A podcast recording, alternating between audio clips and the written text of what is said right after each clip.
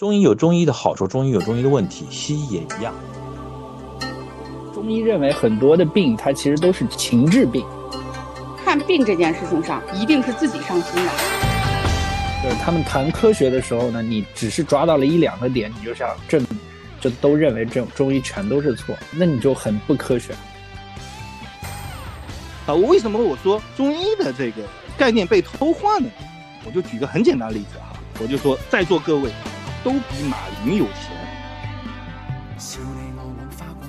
欢迎各位来到不正经研究会第三季第四十八期。我们今天要谈的话题呢是中医。昨天呢在群里，大家对于中医和西医这个事儿探讨了好一会儿。平胜说的一句话其实挺有意思的，在任何群如果能平和的讨论中医和西医，那这个群的素质还是挺高的。我们第一轮呢就是大家要每个人站站队，说你是否支持中医。你是如何看待中医的？那么第一个看到的就是吴老师，然后吴老师你先说。我是支持中医的，对中医的支持呢，又不像现在外面很多的那种态度那么激烈。我只是觉得，在这一场中西医的辩论里面，或者说在整个社会大辩论里面。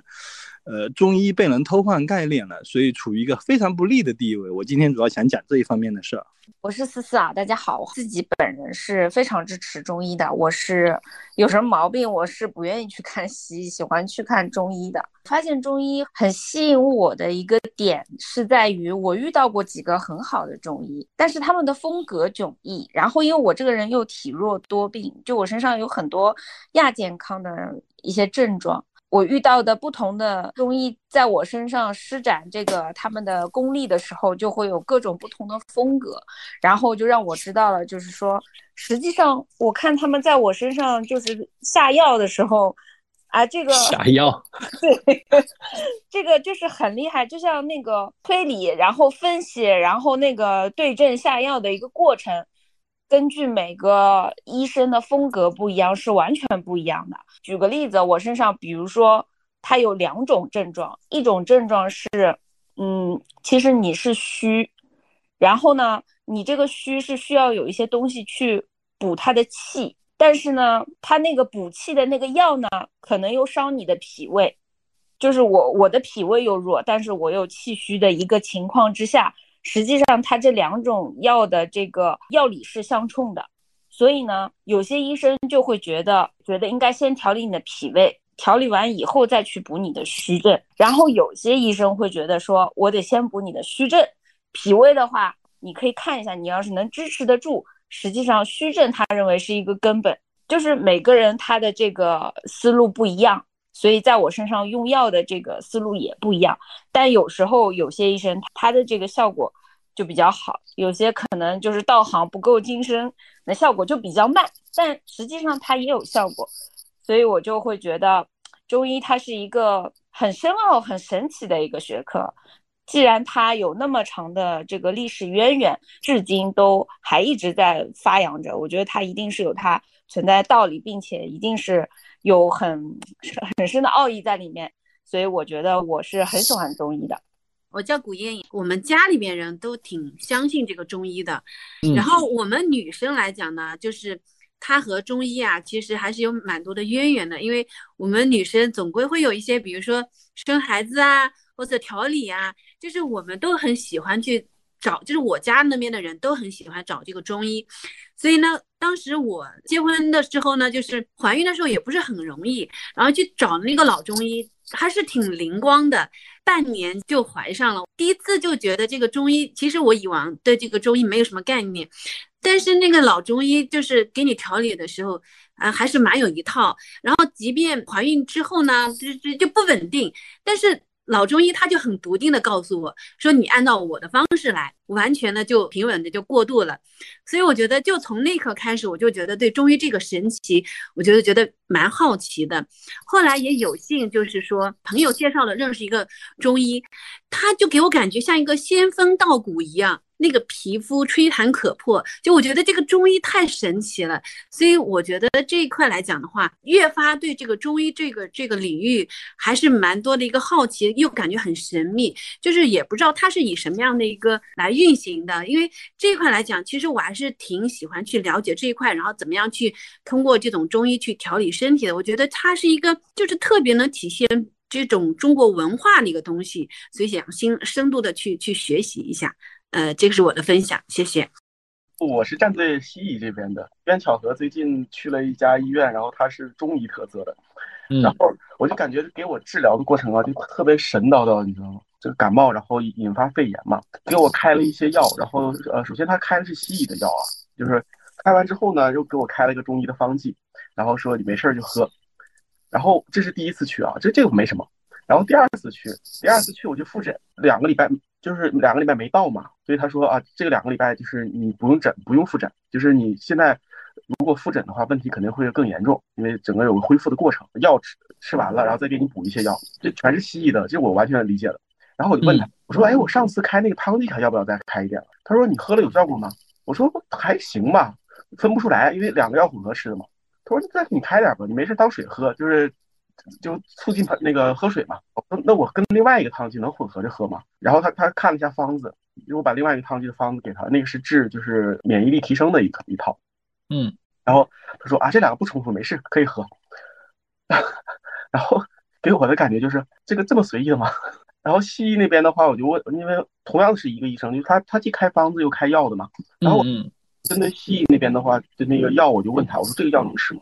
他说这个药你你就不用不用吃了，这两个就是相互之间是没有什么合作协作关系的。另外一个药就我之前开的那个药，他说你可以加大一点剂量，就是我觉得这个是我能理解的，完全就定量化的，就是你你遇到什么问题了，然后你可以怎么解决它，然后你之前遇到什么问题，在中医那边我觉得特别神，就是啊你这个先喝了吧，没事儿当促促就当水喝，然后促进代谢。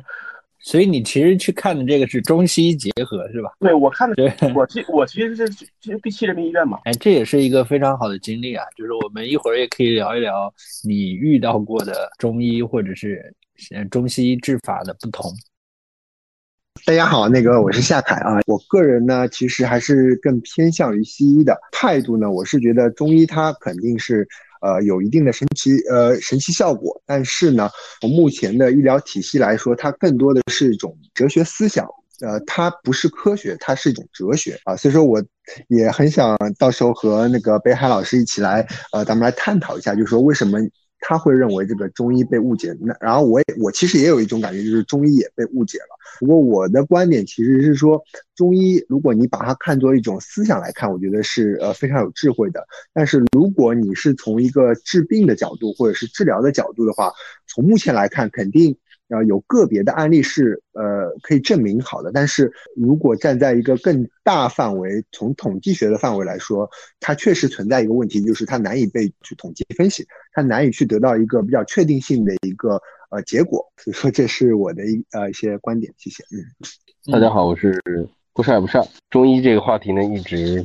本身比较感兴趣。我小的时候曾经有一些病，确实是中医治好的，曾经被针灸过。然后长大了呢，好像西医越来越多了。经常听说一句话，说西医治标，中医治本。这几年我们看到了大量的医学的进步，是基于这个西医基础上的。西医有一个很典型的特点，它可以基于量化分析的一个基础。那我们的中医呢，是背背后又有一整套的理论。对于此呢，未来会有什么发展和影响，我有我的一些小小的看法和观点，也期待和等会儿和大家探讨。以上。嗯，好的。那我们下一位李琦，怎么说？我总体来说，我是干中医，中医中医这一。然后在我的观念里，我会认为。中医有一个体系，西医有个体系，但是最大的区别在于，中医和西医的 UI 是不一样的。就是 UI，UI 对，就是 User Interface 这个东西是和别人有巨大差别。很多人认为中医的 UI 不够友好，而西医的 U UI 是能够给使用者一个确定性，他会告诉你什么原因是什么导致，你应该怎么办，非常简单直接。好，你到中医的 UI，他会告诉你，嗯。什么虚，什么弱，什么不调，什么怎么怎么着，跟你说了一通。这个 UI 你你不懂，你没有去经过这些入门这些知识，你你不懂，他跟你说的，所以你听听起来就是云里雾里的。因此，对一些理性依赖的人，对于一些基础知识阴阳不懂的人吧，就非常的不友好，所以就会让人感觉到啊，你怎么怎么这么玄乎，怎么这么我听不懂，或者是。听起来甚至是用用起来感觉甚至有点不舒服，这就是中医 UI 的一些问题。我觉着这个可能经过后面几代人的迭代或怎么样的话，这个 UI 我觉得也会升级，会更友好一些。包括随着很呃很多人年龄增大，我以前其实是也是觉得西医比较简单直接，然后一下子就就就懂了嘛。那后来不是学了一点点小知识，就觉得哎，好像大夫说的我开始懂了，我开始知道他是什么意思了。他跟我说你先怎么样，后怎么样。也知道他是有他自己的想法和逻辑的，所以说，呃，这样我在和大夫配合方面上就会更好，就是我我会知道他的意思，然后我会按照他的意思去执行，而不是说他说了很多东西，我觉着说的云里雾里的，所以我既怀疑又相信，在贯彻的时候不彻底，所以最后导致好多东西没有贯彻下去。因为很多这个中医的药，它可能吃的是不只是一个疗程，它要吃好几个疗程，有些药可能一吃吃好几个月，有些人可能一吃吃大半年的这种药，这种调养是。是长时间的，所以很多人容易浅尝辄止。这里面就是这个中医的 UI 不是那么友好导致的，这就是我一个观点。哎，刚才你说这个 UI 的时候，突然想起这有点像现在这个 ChatGPT 或者就是 AI，这是中医是提问者的水平决定了你得到答案的水平。对对对对对。所以说，与其你去说这个中医怎么样，西医怎么样，不如来提升一下自己，让自己做作为一个合格的求医者。啊，哎，这个也是我们一会儿可以去讨论讨论的，就是你通过什么方法能让你和医生打配合啊？好，对对对，这个是非常关键的。那我们最后一位就是介绍的这个给到绝对理性脑的平胜吧。平胜，你是站哪边的？呃，其实我的核心观点在群里就说过了，中医它曾经也是利用了各种各样的一些理论和实践。嗯，去推敲出来的一种，我们可以说叫经验科学，一定是做过解剖的，所以呢才会有五脏的这种概念，否则你怎么可能去解释出来出现这么多的这个脏腑的概念？然后呢，我们可以把阴阳五行当做，我们可以说它是哲学，但也可以说它是从这种传统的哲学里面借来的一种思辨的模式，或者说是一种助记符，就有点像牛顿发明了这个万有引力定律，它其实。我们可以认为，它其实是发明了一种简化的这个思考模型，啊，它本质上其实是不对，只不过呢，这种简化的思考模型能够帮助我们快速的定位问题，找到一种解决方案。然后，但现在的问题呢，就是说中医死掉了，呃，曾经它还在持续不断的发展，但现在呢，因为种种的原因，中医本身已经停止演进了，它已经停在这儿。中医目前应该还有很多以以当下的这种这个。呃，西医的认识论来讲呢，我觉得中医还有很多超前的地方，就是从理论上、观点上有很多地方是可以去借鉴的。但很要命的是，我觉得现在中医就没有办法去清理自己的队伍，没有办法对外提供一个稳定一致的这样一种的服务体验和质量。你只能去相信个别很厉害的神医，他针对某一个特定的疾病有一个特别厉害的窍门。比如说简伤的这位作者前面遇到的这个胆管的这种治疗，那真是西医就判死了，但他居然有办法解决这么一个问题。所以未来我觉得，如果想要发展中医的话，一定需要有一些有魄力的人站出来，不要被传统束缚，不要被各种各样的这个民族自豪感啊给耽误，然后呢，想办法用一些更加合理的、有效的方法来提升中医的这种可靠性。和可重复性，那未来我觉得无论如何，中医无论在治病上未来会怎么样，我觉得在治疗这种亚健康状态，就是你觉得整个人不精神，但是你去医院用各种仪器检查不出来任何指标不正常的这种状况，我觉得中医仍然能够提供一种独一份儿的解决方案。嗯，好的好的，我觉得平胜一个死理性派对于中医还有还是相信的，我就觉得这个东西还是科学，它一定是科学。那中原你说说呗。我呢，说实话，以前啊，就是可能都没多久之前，可能是一个坚定的西医派，呃，很反对中医。我觉得得到的人大概就是不会把一件事情逼死，一定会有辩证的想法。那这两年呢，随着自己年龄的增加呀，其实还对中医改变了观点。是什么样子原因呢？就是因为这两年开始年纪大了嘛，身体不太好，不太好以后呢，就比如说啊，我就前段时间就是睡眠不好。去西医看，西医完全不知道该怎么，医生基本上就属于那种回家多喝水，少想点事儿，就是那种要不给你开点安眠药吧那种感觉。然后呢，就被迫去看了中医。这个中医的医生啊，反正就神乎其神的给我讲了一些什么湿气重啊什么之类的，然后开了药，真的说实话是立竿见影的就解决了我的问题。然后呢，又回忆起来了一些和刚才有同学在讲的那种，就比如说，呃，之前看的。类似什么针灸啊、推拿啊什么这一类的，哎，我就觉得中医是不是也有它的好，就开始去研究一些或者看一些书，哎，又会发现，哎，中医确实也有它的很多作用，所以可能我现在的观点就变成了把中西医可能做了这样的一个判断，就是就是那些。可能西医无法去评判的那种，我就会去想，哎，是不是就是西医对一点？就是大概会是这样子的一种感觉了。然后就是刚才平胜说的那种类似哲学的东西的话，我就觉得中医的话，其实最大的一个问题是，确实就是它的不确定性，可能就和咱们中国很多传统的东西一样，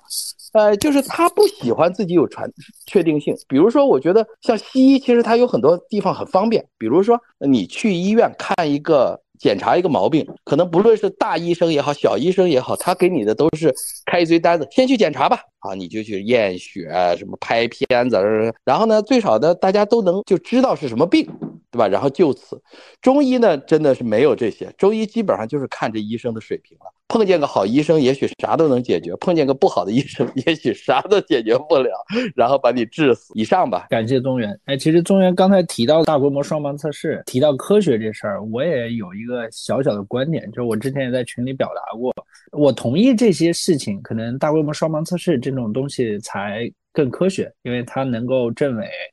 但是呢，你说这些完全反对中医的，他们谈科学的时候呢，你只是抓到了一两个点，你就想都认为这种中医全都是错，那你就很不科学啊。可是说你不科学呢，你还天天去聊的是这些大规模双盲实验。所以这个点上是我比较好奇的，我觉得他们的这个思路也是有点问题的。刚才咱们都对吴老师所说的中医的概念被偷换有一些兴趣嘛？那我们先让吴老师聊聊呗。刚才有位小伙伴的观点跟我其实非常接近，我是觉得中医呢，它实际上是一个经验医学，从我们自己的就是整个中华民族的这个关于医学的一个概念上啊。中医就是从经验来，从神农尝百草开始嘛，就一直是这样的。我举一个很简单一个例子，大家不知道呃有没有了解过，就蚯蚓它是有毒的，就是乡下的小孩子啊，有时候会因为顽皮嘛去玩蚯蚓，然后会中了蚯蚓的毒。对于那种古代人嘛，他不知道蚯蚓有毒这个概念，只知道不好，但是呢，他们也没有什么合适的药可以去治疗这蚯蚓的毒，所以呢，当时的中医就通过他们的经验就认为说。鸭子是可以治疗蚯蚓的毒，八竿子打不着的事，对吧？但是呢，经过经过那个试验哈，试过用鸭子去含住小孩子被蚯蚓这个毒到的伤口啊，这个地方含上一会儿啊就好了。然后那个中医就提出了一个概念，叫做鸭子克蚯蚓，哎，所以说这个药是 OK 的。啊，当然用这个现代医学的这种观念去看的话，其实是因为这样子的，因为呢，鸭子经常吃蚯蚓，所以鸭子体内呢，它分泌的口水，它是可以中和掉这个蚯蚓身上粘液的毒素的，啊，是基于这个原因。所以呢，中医的这种经验医学，它有个特点，它的理论可能是无法验证的，呃，甚至可能是错的，但是它的结果。往往是对的。这个经验医学呢，更接近我们现在说的有点像大数据的这种。呃，在古人有一直有说三教九流嘛，三教九流，医生是在中九流里面，他跟另外一个你可以认为也是有点像大数据的职位放在一起算命。啊，因为我以前也就就也研究过这个紫微斗数的东西，我也讲一个很类似的一件事儿，就有一户人家经常生病，生病了之后呢，然后他去找。找一个算命的来看，他说我们家这个老生病，你帮我看看。那个算命的来了之后看了一下，说你们家有一棵梅花树，这个梅花呢种在家里是要倒霉的，你把这树砍了，啊，你们家就没事了。啊，那个人真的就把家里的梅花树给砍了，啊，砍的时候家里真的也就没事了。然后这件事情呢听起来就很神神叨叨的嘛。然后后来呢他就把这事儿。跟一个医生说了，对吧？是一个现代的一个医生说了，啊，医生说哪有这么扯淡？这生病就是生病嘛，哪里就跟梅花树有关？然后医生也跑他们家去看了，啊，看完之后也给他们看过看了病了，啊，后来发现一件事，呃，是呢，这个梅花树呢，它会招惹当地的一种很特殊的一种昆虫。这种昆虫呢，它的鳞刺上的那个粉末会引发引发人的过敏反应，哎，所以他们家人就生病了。但是它结果呢，医生给出的答案是，你家要是还有梅花树，还得砍。答案是一样的，但是理论呢，啊，那肯定是不一样的啊。这个就是我说的这个中医的经验医学的特点啊。为什么我说中医的这个概念被偷换了呢？我就举个很简单的例子哈，我就说在座各位。都比马云有钱，哎，我说这句话是真的啊，不是抬杠。为什么这么说啊？因为马云小时候他只有压岁钱，你们现在的资产肯定比马云小时候贵，哎，比小比他小时候多。现在我们一直在说的中医跟西医的比较，被换了一个很深很深的概念，就是中医我们拿的都是很古老的中医，差不多要从那个唐宋时候的中医拿出来，跟现在的所谓的西医去比较，这个就关公战秦琼嘛，这本来就是不对的。如果呢要说西医的话，我就拿同一时代的西医来比，哎，大家肯定都很有经验。比如说我们现在的很多理发店门口嘛，有那个像霓虹灯一样就转啊转啊那个彩彩条。那个其实就是西医最早的痕迹，那叫什么呢？放血疗法。以前呢，西医觉得这个人生病了，怎么做呢？放血，就是把你的血拼命放，他觉得血放出来了，你这个人病就好了。美国的开国总统华盛顿就是这么被放血，活活放死啊！四天时间放了，可能有放了一两升的血料吧。啊，这个就是西医。现在我们讨论的西医，我认为它不能叫西医。它是基于一个现代工业或者说现代文明进化出来的医学，它是囊括了中医跟西医的，我们应该称之为现代医学。呃，因为很多人说，他说你这个明明还是西医啊，你看，你看都是人家用那个西方的那些仪器或者西方的理论提炼出来的，那我觉得不能这么说。就举个例子啊，我们最新的就是最近一段时间的那个诺贝尔医学奖那个涂老师的那个青蒿素，青蒿素这个也是通过现代医学。提炼出来了，现代仪器提炼出来了，那么它算中医还是算西医呢？也有人有因为这个有分歧，你不能因为设备哪里的就说这个医学是哪里的，这是两码事。我们应该是成立一个三个阵营的一个东西，一个叫中医，一个叫西医。一个叫现代医学，在传承的效率上，在理解的效率上，甚至在传播的效率上，现代医学是肯定超过中医跟西医的。但是呢，如果我们单独去说中医跟西医的话，我觉得中医是完全完全胜出的。举一个最简单的例子啊，啊，就是大家很多人可能都吃过，呃，比如枇杷膏，或者说梨水，或者说什么藿香正气水、板蓝根这些东西，这些东西有没有效果？大家肯定心里都有数，肯定说有一段时间，因为某些小病吃了这个很快就好掉了。那么还有一个事情，我们也可以去想一下，就是我们整个大中华圈里面基本上都相信中医，除了在我们自己本土的相当一部分人不相信。呃，比如说在日本，你会发现日本的货架上面中医的药或者说中药越来越多啊。这个时候又有一个观点说要把中药跟中医分割开来。我的天呐，没有中医哪来的中药？总不能是所有的药都是天上掉下来的吧？我们现在其实刚好，因为我是做金融这一块的，就刚好我们这边的确也有一个一个事情，我不知道是不是刚才一个小伙伴说的，刚好就说我们的项目，我们这边有一个比较大的一个资本在运作一个项目，正在做整个中医体系的一个双盲实验，就是我们是希望说能够通过这种方式。用一种西医的这种认他或者说他们自己觉得 OK 的方式吧，去把整个中医的体系去验证出来，哪怕只要把其中的一小部分先捞出来，都会对整个的一个中医市场有一个非常大的一个变化。啊啊，所以我我的我的主要观点就是这样，就是你说中医跟西医比，我肯定支持中医；你要说中医跟现代医学比，那我说中医肯定是有短板的。啊，就是这么个观点。好，谢谢啊。嗯，明白明白。现在倒不是说中医的概念被偷换了，反而是大家一直在偷换的是西医的概念，就是把西医的概念给扩大化了。我们中医还在那儿框框里，但是呢，他们认为我操，西医就是现代医学，他把这俩画了顿号。他们觉得这个研究过程中，你用个试管烧杯。用个什么仪器，它就是马上就变成西医了这种想法。你看，其实就是两个维度的对比，一个是时间维度，然后一个是地域维度，对吧？对，时间维度上这个被偷换的太彻底。哎，这个这个点我其实觉得非常有启发。哎，我看到夏凯同学举手了。刚刚那个吴老师的分享那个非常的精彩，但是我这边就是有一个疑惑吧，呃，中西医之辩。啊，究竟是科学之变还是文化之变？为什么我会说这个问题呢？就是很简单，就是说，当我们在说科学的时候，我们究竟在说什么？其实我们现在在说科学，就是为什么我会觉得，呃，用科学来论证这个，呃，中医它不是特别的合适呢？我觉得就是，首先我们所谓现在的科学，其实是一套话语体系。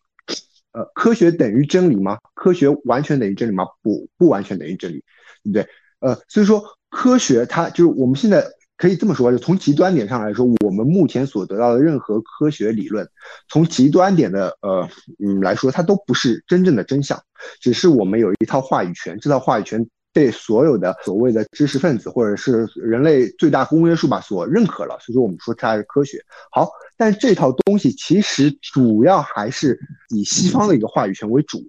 对不对？因为为什么呢？因为西方，因为我们最现在所呃，提出的这一套科学理论也好，包括呃呃，包括从呃从以前的，比如说那个呃亚里士多德到后面的，比如说笛卡尔到后面的，比如说马克韦伯到后面的那个波普尔的那个不可证伪理论，它其实都是一套西方的话语体系。那在这套话语体系中，我们才会得出的所谓的双盲实验，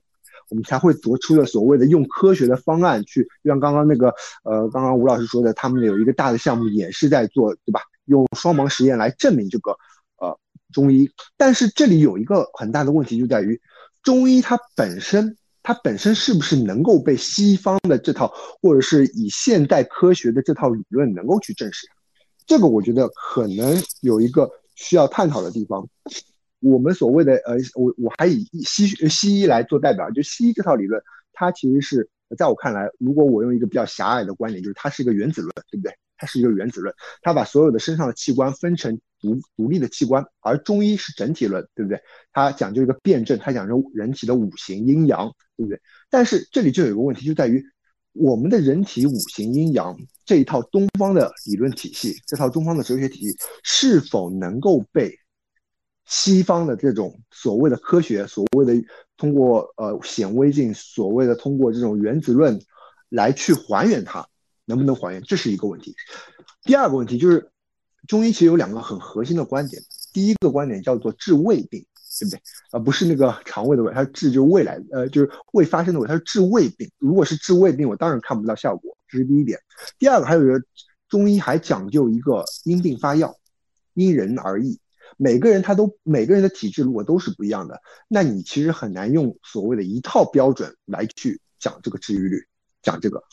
啊，所以说总总而言之，就是我想说的，就是说，呃，我们如果一直想用西方的科学去论证中中医的神奇或者中医的一个疗效，我觉得这条路反而是走错了，因为有可能中医它并不能被你的西医这套理论、这套方法去证明。呃，是这样子的，就刚才听夏老师的讲的一些东西哈，然后我刚好呃也有所感悟，就是我举个例子哈，就是因为我身边有一个中医按摩项目呃，在张江呃，目前来说是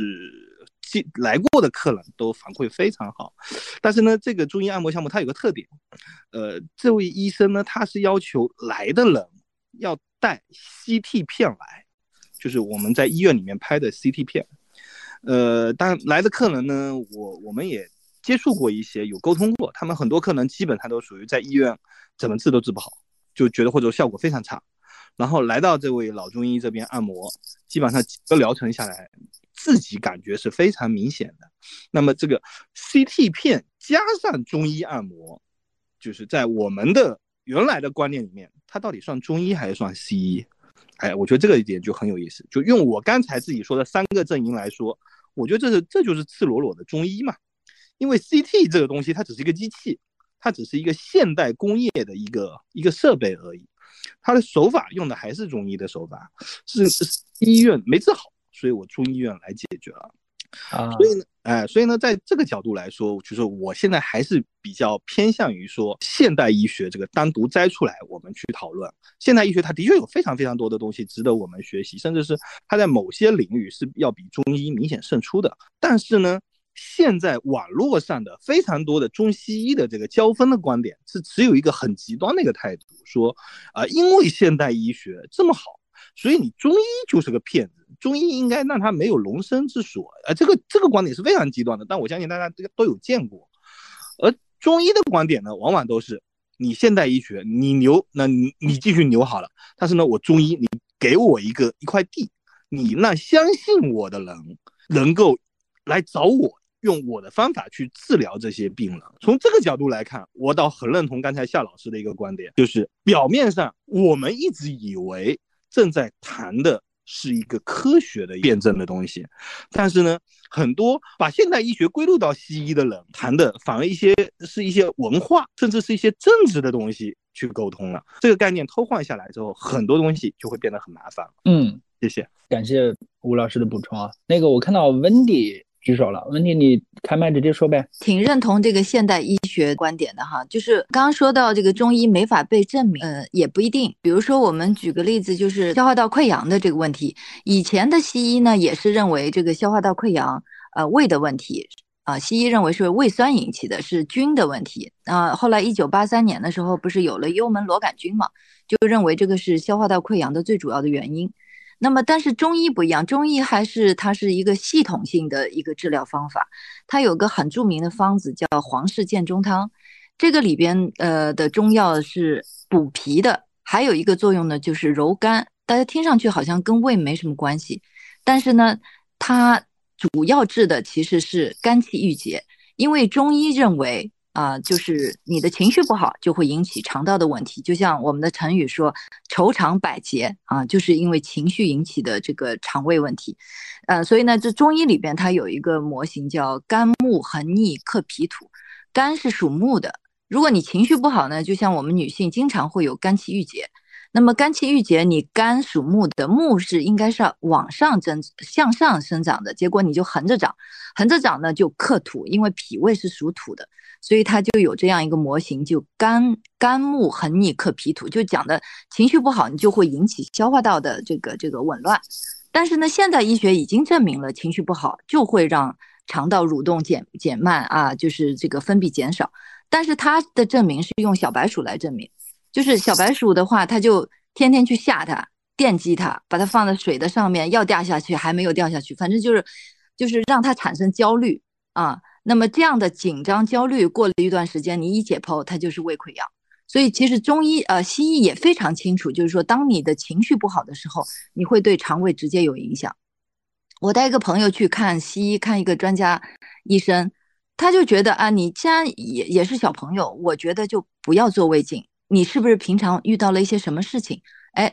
呃，当他知道哦，你你看你有一些情绪问题，有一些紧张，他就建议你什么都不要做。你就是要放松情绪，我觉得就是西医他其实很明白，啊，这个原来好像只有在中医当中才才有的这个这个东西。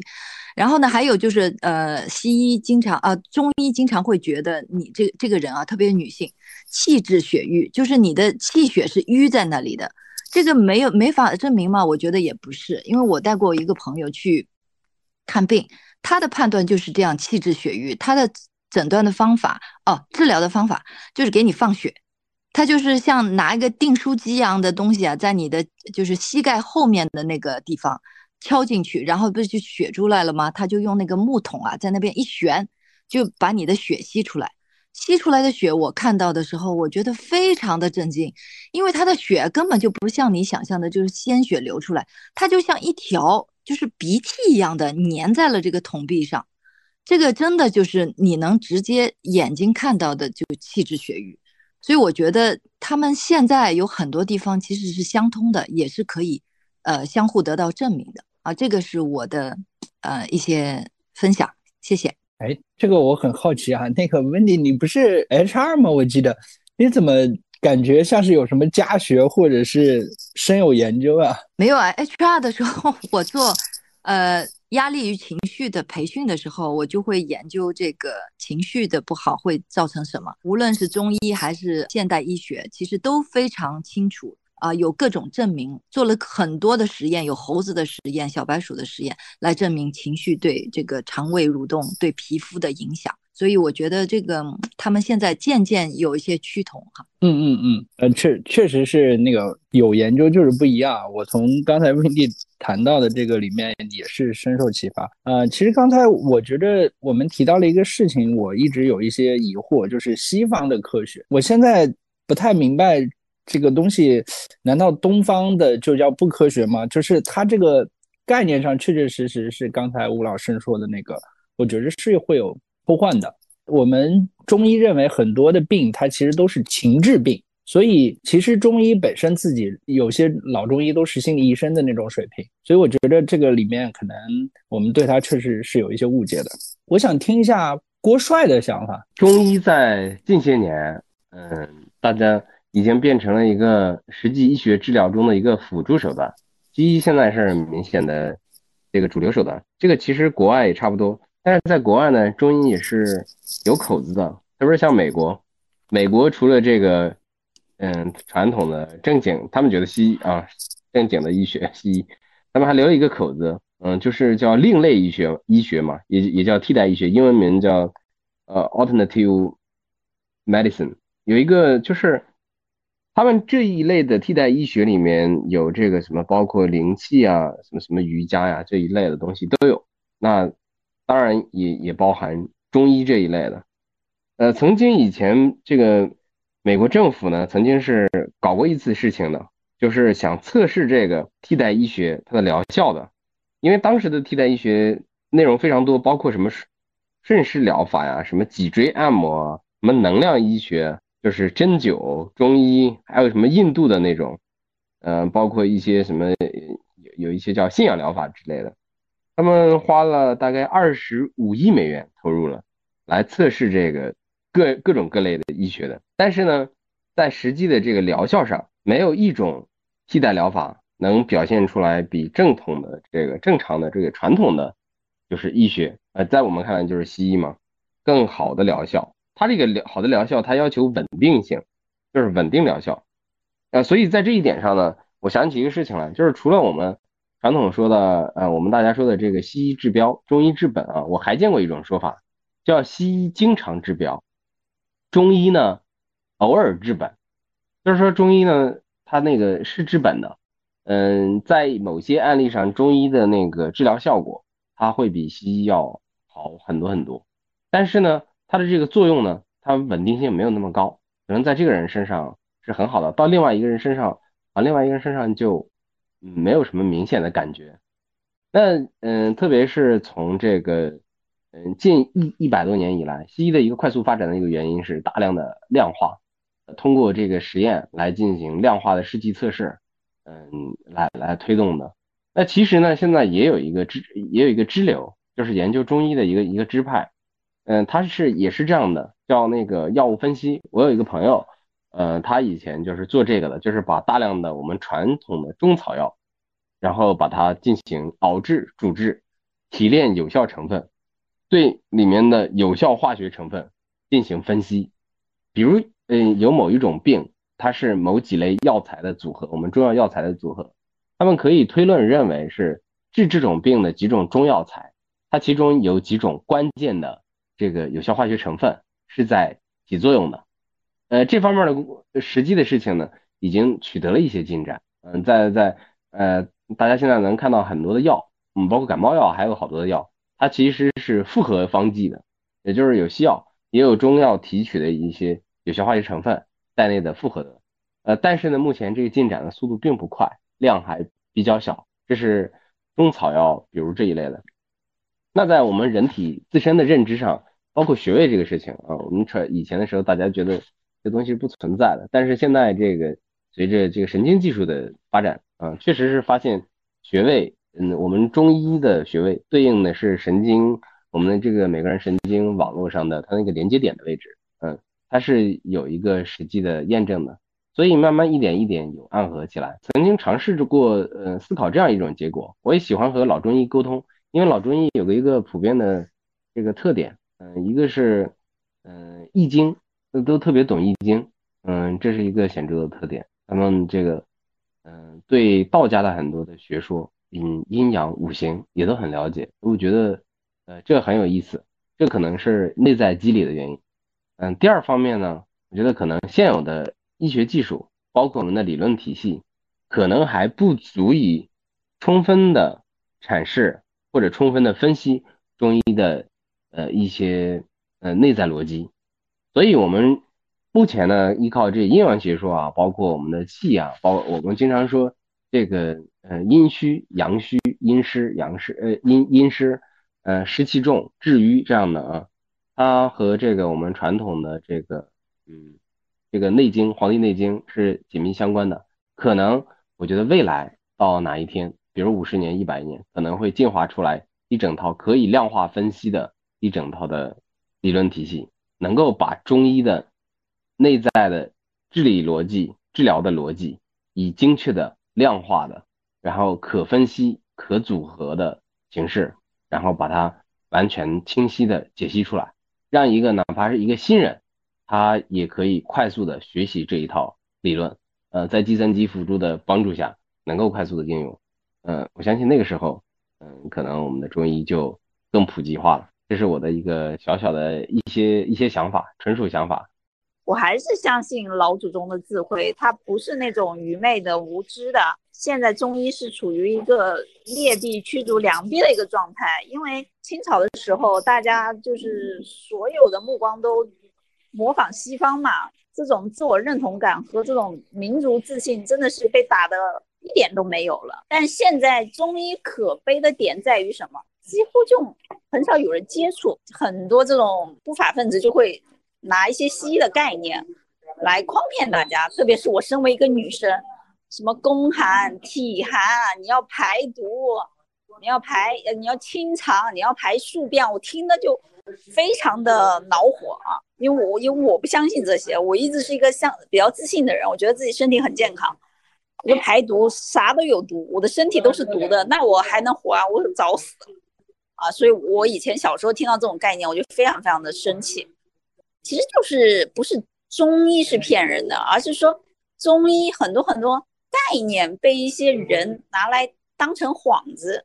去造谣撞骗。这还是个人的行为，而不是医学的行为。而且我自己打算去学一下中医，因为我学了很多很多西医的东西。因为我就就是从我妈妈查不出什么原因开始，我就很好奇医学。我学了很多西医，就是最后就是不确定，很多未知，很多东西能治好，比如说。有个糖尿病的药叫二甲双胍，你吃了就有用，但是医生医学至今不知道这是为什么，什么是原什么原理不知道，反正就是个盲，就是一个一个黑匣子一样的，就是你吃二甲双胍就是能控制你的血糖，但我不知道为什么，西医不知道为什么，所以它也有很多很多不确定性。然后我看了一些中医的东西，就在前几个月吧，因为我自己也遇到一些问题，遇到很多。这种癌症的客户啊，或者怎么样的，我自己看了一些西医的东西，我哦中医的东西，我觉得我们中国的很多东西还是博大精深的，但是你要找好那个源头。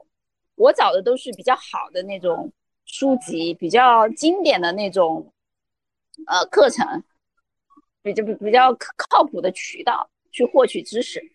所以我觉得没有支持哪一方，而是它都有它的优势和劣势。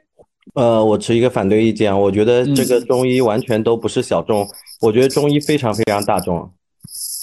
嗯嗯嗯，就反正我们这行业百分之九十吧，要么是脖子不好，要么是腰不好，要么是腿不好，就干我们这行的。这百分之九十里面的人，百分之百都是靠针灸救回来的。然后我觉得中医是一个非常非常大众的一个，也是一个非常成熟的一件事情。因为我我认识的医生，呃，给我扎了十年左右嘛。这个接触针灸比较早，然后扎了十年左右，啊，也不是比较早，反正跟他有点渊源。他给我扎了十年，从最开始的挂号费，呃，两块钱，变成现在的四百块钱都挂不到他的号。我觉得这就是大众大众普遍对他的一个认可和认知。反正我觉得还有很多中医，其实比如说我之前去看，第一次我去看，觉得就是反正很好玩。我其实中医馆都不像那个现代医院，很小的一个，我上去就问，就按照洗脚店的那个逻辑问，你们这办卡有优惠吗？多少钱？多少钱算会员？然后那个医生就给我强调，我这是治疗，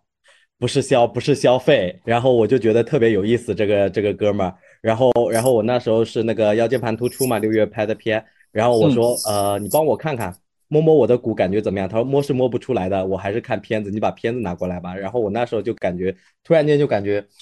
呃，很好玩，因为我觉得中医和西医应该是两个非常对立的东西。但是他说出这句话的时候，我觉得就特别好玩，我感觉就是真的在很与时俱进，大家就把这个，呃，隔阂给打开了。很多时候，说实话，我觉得确实，比如说拍片子什么的。西医的东西确实好，很先进嘛。中医去摸全是靠经验，每个人的本身人体结构都不一样，中医他去摸，可能觉这个觉得 OK，那个就觉得不 OK，他没有一个很好的一个标准，完全就是靠自己。然后还有一个就是很好玩的中医现象是，呃，我认识的这个医生他自己还做号，从治疗这个腰椎间盘和腿疼比较现代病的一些东西吧，现在他只研究不孕不育，因为他告诉我这个是最暴利的，然后我就觉得特别好玩这件事情。刚才胡老师说的这个就是现象，就是颈椎病啊，或者是腰椎间盘突出啊这些东西，我也是在看。而且之前在华为的时候，他们专门每每隔一段时间就会有中医过来，然后大家去啊看这个这方面的问题。就我觉得华为还是挺讲科学的吧，这帮都是大博士工程师，但是中医的老师过来告诉你，颈椎病只有针灸可以治。然后就让我必须得去医院办针灸，我觉得，呃，我还是相信中医的。哎，其实大家可以聊一聊，说你有没有遇到这种西医或者说现代医学治不了，但是结果中医一上就搞定的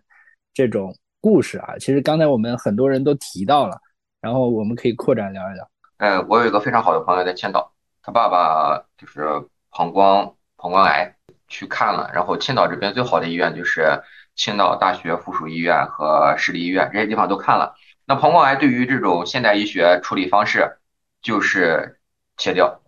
切掉以后，这个人如果说没有膀胱的话，就会挂尿袋儿嘛，就是这样的话，它隐患会切掉了，但是，嗯，未来几年的生活质量会不好，就挂着尿袋儿，但是尿袋儿会带来一个问题，就是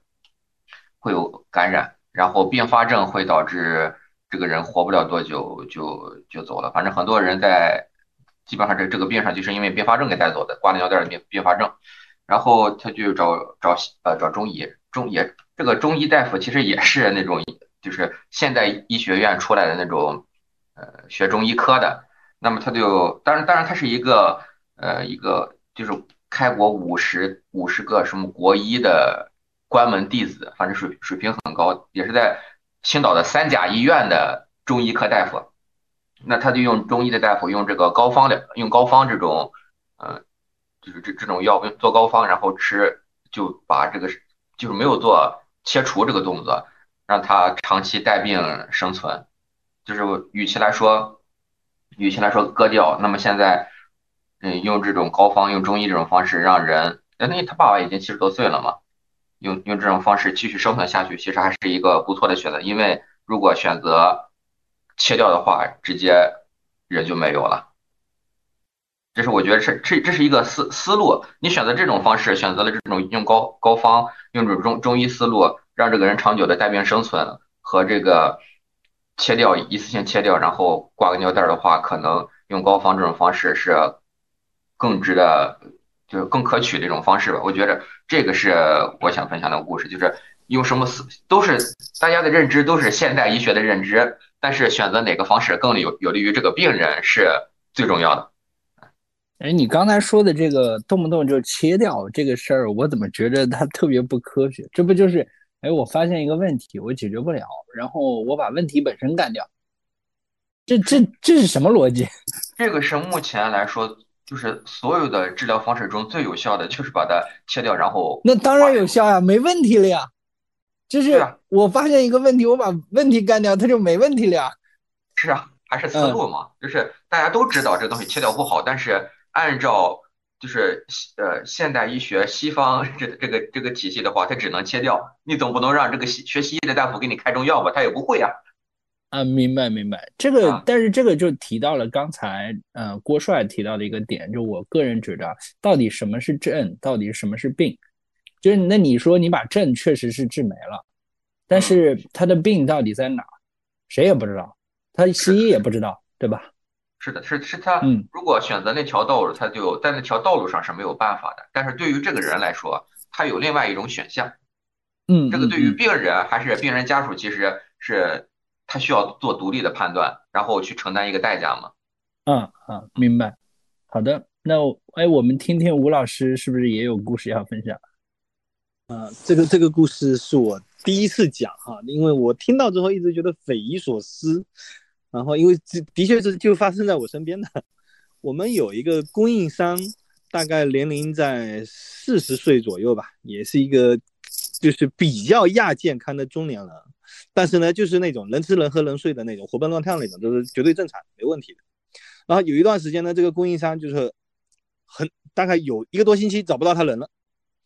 后来呢，再找到他的时候，就是就我们就挺惊讶的，因为这个供应商跟我们的所有合作嘛，他是按天计费的。他跟我们见一天的面，他就能赚一天的钱，那十几天不见，损失挺大的。我们问他怎么回事，他说他耳朵失聪了，就是有一边的耳朵就就突然间早上起来就彻底聋掉了，什么都听不到，啊，只有另外一边耳朵能听到，然后也不是很好，然后就急得跟热锅上蚂蚁一样，要去看医生，医生也说不出个所以然来。反正在整个上海兜了一大圈吧，就是医院七七八八也看了好多了。药也吃了一堆，没啥用。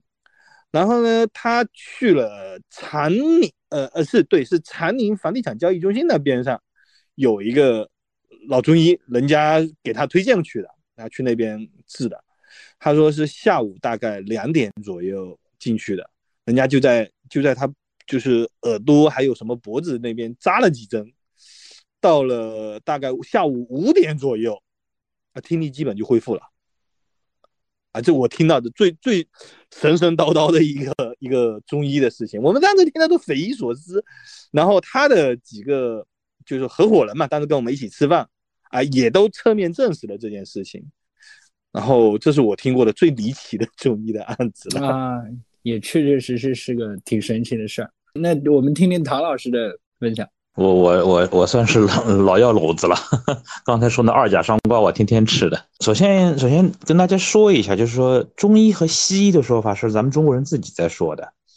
在那个呃医生的这个范畴，医学的范畴不是这个概念，叫传统医学和现代医学，就把我们的中医称之为传统医学，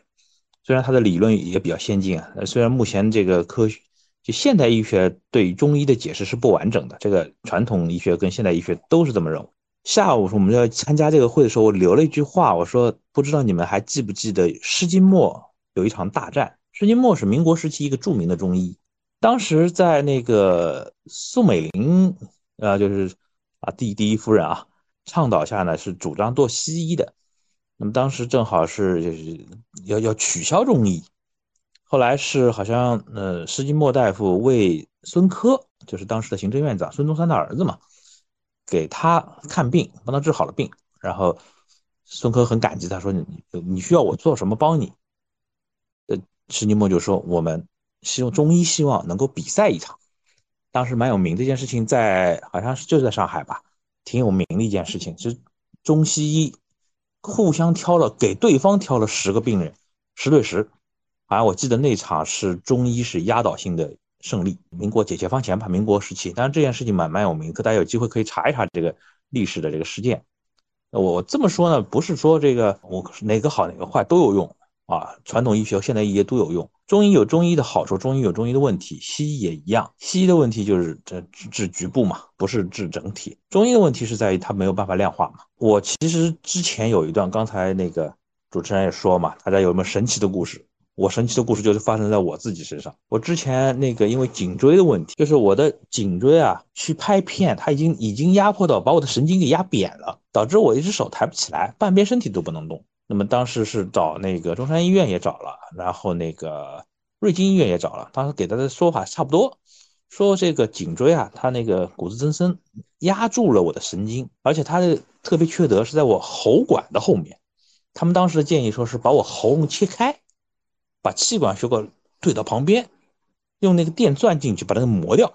而且跟我说这个不是一次性到位啊，这个以后还得接着磨，隔段时间就要进去磨一下，隔段时间要切一下喉咙，当时就把我腿吓软了。我说这个这个这个干完以后，这个基本上这个脑袋应该是不在了。后来也是朋友介绍，介绍就是呃到一个医医院，其实是中医的医院，然后那个医生其实很有名。那个医生呢是上海中医药大学的一个副校长，啊，这个这个是有朋友介绍认识的，去之前就认识了，然后去了以后，他给我很简单的一个内敷外服，两个星期搞定，全部搞定了。然后我就当时我很感慨嘛，我就问他嘛，结果人家在中医大学的校长说，西医有它强的地方，你最好以后来看病，你把那个你的什么 X 光啊、验血报告啊都带过来。这个我们作为医生来说，西医的比较准确。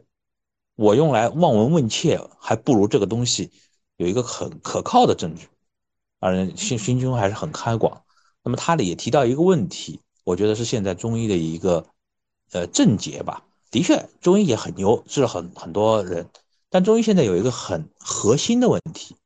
就是中医的这个这个方子啊是古方，就很多的方子，就什么张仲景那种啊，《伤寒论》啊，这个这个都那个时候传下来的，有的已经传了上千年了。它的药效啊是以当时的剂量来算的。那么当时土地什么概念呢？当时的土地它的生长周期就是这个植物药物生长周期很长的。当时没有化肥啊，也没有什么土壤重金属污染都没有的，这个植物原生就是原生的能量。现在不一样，现在大家可以有机会看看，我们国家云南、四川都是中医药药材的大省，大家有机会去看看那个产中医的那个什么苗圃也好啊，这个大棚也好，拼着命的用农药，生长速度啊，二十九天完全成长就这种类型。那你想想，它那个药效百分之零点零几吧。然后那个我们有校长就跟我说，现在我给你用方子，基本上这个用的量，尤其主要的量是原来古方的十倍，加个零。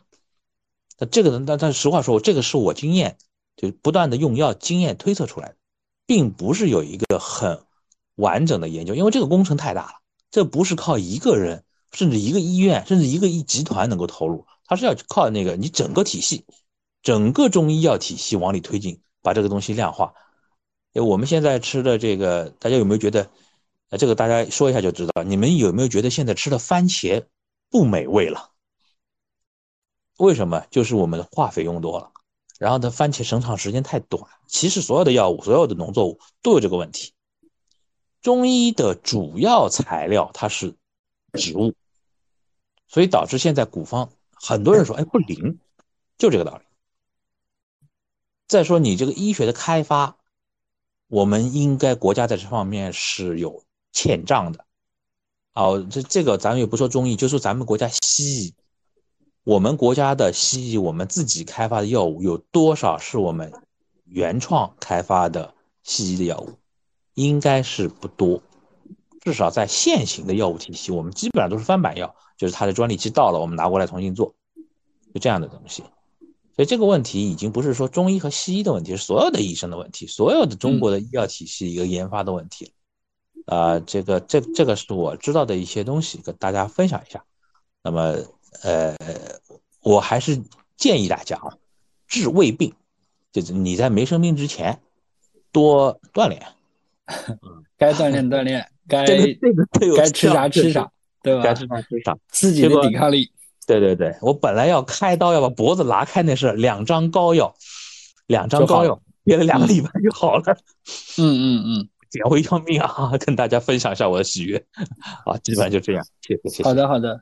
啊，感谢唐老师的分享。哎，我们来了一位专家，马医生来了，然后我们听听马医生对于中医的看法，然后讲一讲。他所经历的第一手的资料。哎呀，谢谢谢谢啊！我我讲一讲吧，就是我的背景，其实我在群里也说了，我大概的情况就是我家里有中医，然后我自己是西医，然后我后面又接触了，呃，也不叫巫医吧，但是玄学的那一趴，所以我就后来就是让我发现，可能科学阻碍了我们的认知，就是我们现在能够接触到的，只是在我认知里头认为这个方式可以治病，我现在特别开放。我觉得有很多种方式是可以治疗疾病的，就是除非它变成器质性的疾病，否则的话，其实是有很多方式是可以治疗的。这是第一点啊，一个观点。第二个观点呢，就是我怎么说呢？因为我是西医，而且我是学内分泌的，所以我对像甲状甲状腺相关的、垂体相关的、肾上腺，然后还有就是像糖尿病啊，就是所有腺体相关的都在我们科。我们科其实会有一些疾病，它因为西医大家都知道啊，那天在群里有人说了。就是我们上内科的时候，然后老师就直接说，其实西医是没有能够治好的疾病的，然后只有大叶性肺炎，因为它能自愈啊，剩下的疾病就是我们让它不严重，但你说完全去根，其实是很困难的一件事情。所以我到临床之后，我也发现是这样。但是我发现中医就是，比如说像甲亢啊，除了有一种甲亢它是可以，就是说，呃，刚甲刚刚开始甲亢，后面变成甲减以外，完剩下的基本上是要终身服药的。包括糖尿病有很多，它其实胰岛功能它这个就是缺乏百分之七十以上，它诊断了之后，其实它也是要终身服药的。但是我就会发现，我妈从小就看那些西医给她判断诊断了。就是要终身服药或者不可能治愈的疾病，治愈了就不服药了，吃一年就不服药了，我就觉得很神奇，但是我不太能理解。然后后面呢，就是我们家自己有一个案例啊，就是我姥姥，然后她在七十多岁的时候就得了 ITP，叫特发性血小板减少性紫癜。在她那个年龄里边，而且在西医的治疗方法里，只其实只有一条路，就是切脾。刚才是谁说的？就是哪有问题把哪儿切掉，对吧？就是这种。对对，呃，就只有这样一条路。但是我们家没有选那个路，因为他女儿是中医，所以我们其实发现就是在临床上，他所有的西医指标全是低的，但是他没有症状，我不知道表达清楚没有？就是，呃，因为呃就是 ITP 嘛，那个那个病叫。它的风险是什么？因为它的这个血小板特别低，所以它没有凝血功能，所以它非常容易出血。它一旦出血，就会引起脑出血啊，就全身各个地方出血。所以它的有其中有一个症状，就是它的皮下组织稍微一碰，然后就会有大大片的淤青，这样就说明他就一查你就发现哦血小板低了，就凝血功能差了。然后呢，我姥姥的那个最后治疗了一年以后，她的血小板还依旧是很低的，但是。他没有任何出血，就是你就跟正常人是一样，所以这个其实是相当于是一个临床的一个稳态。所以我会发现，其实中医的概念是把这个一个人当做一个整体来看，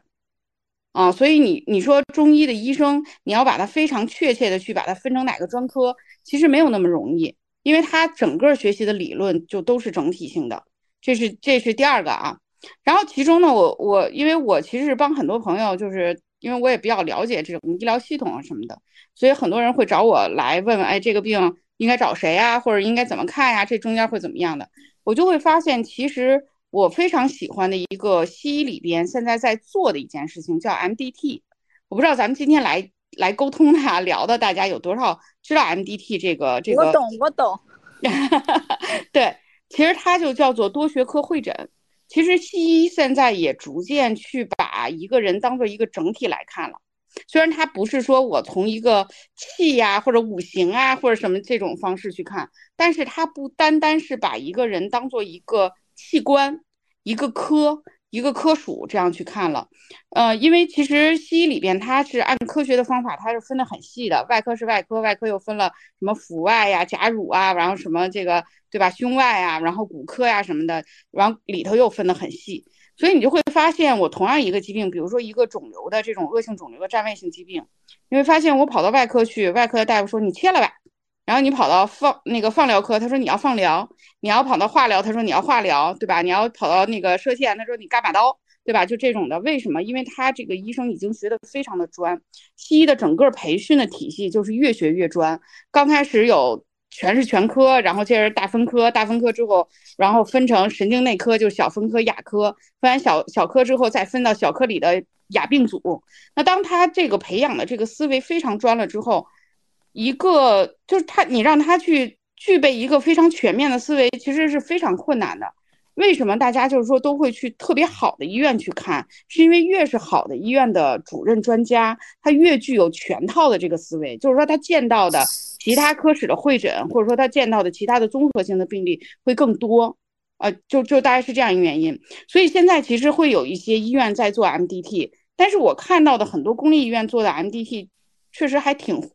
就是走了一个形式，就是大家都知道这件事很重要，但是呢，其实大家就是啊，那上面要走这个形式，那我就把这个形式走完。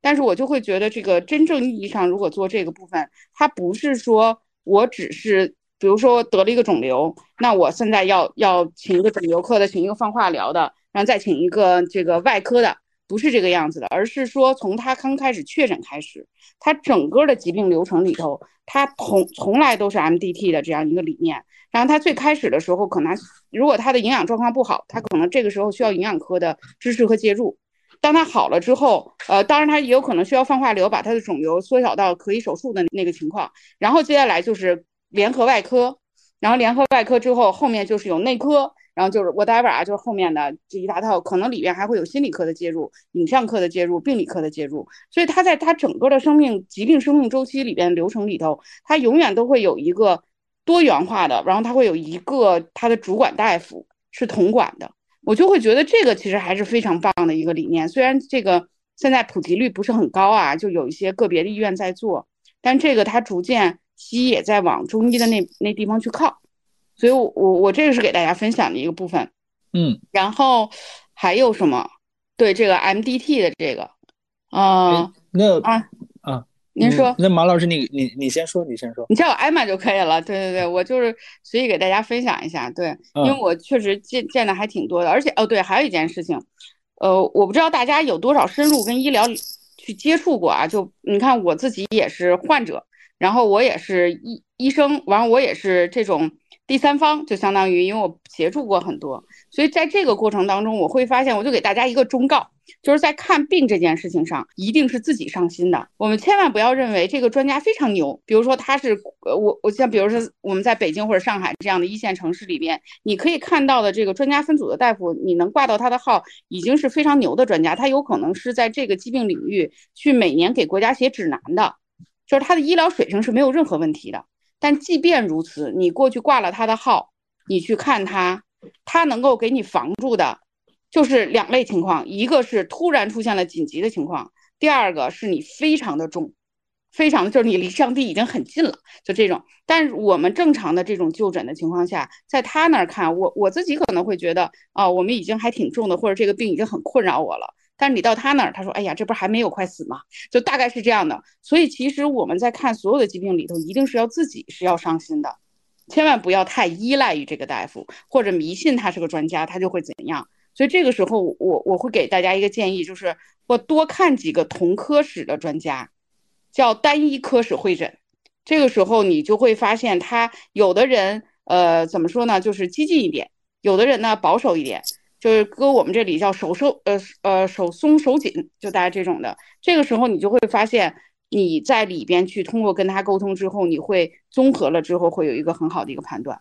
另外还有一个就是，如果是慢性疾病。慢性疾病千万不要迷信各个医院里边的统一职称的专家，就比如说，哎，我觉得我都是挂了个主治的号，那这个西医肯定是有一整套的方法，对吧？大家都是按照那个流程去治的，不是这个样子的。就是我们可能治一个疾病，我我有七种方法，我都是合法的，都是合理的。或者说我在调这个药的时候，我我我就是两倍三倍的这种的，我都是合理的。但是很多的慢性疾病，如果你不能够很平稳的去调的话，其实它长期的预后并不好。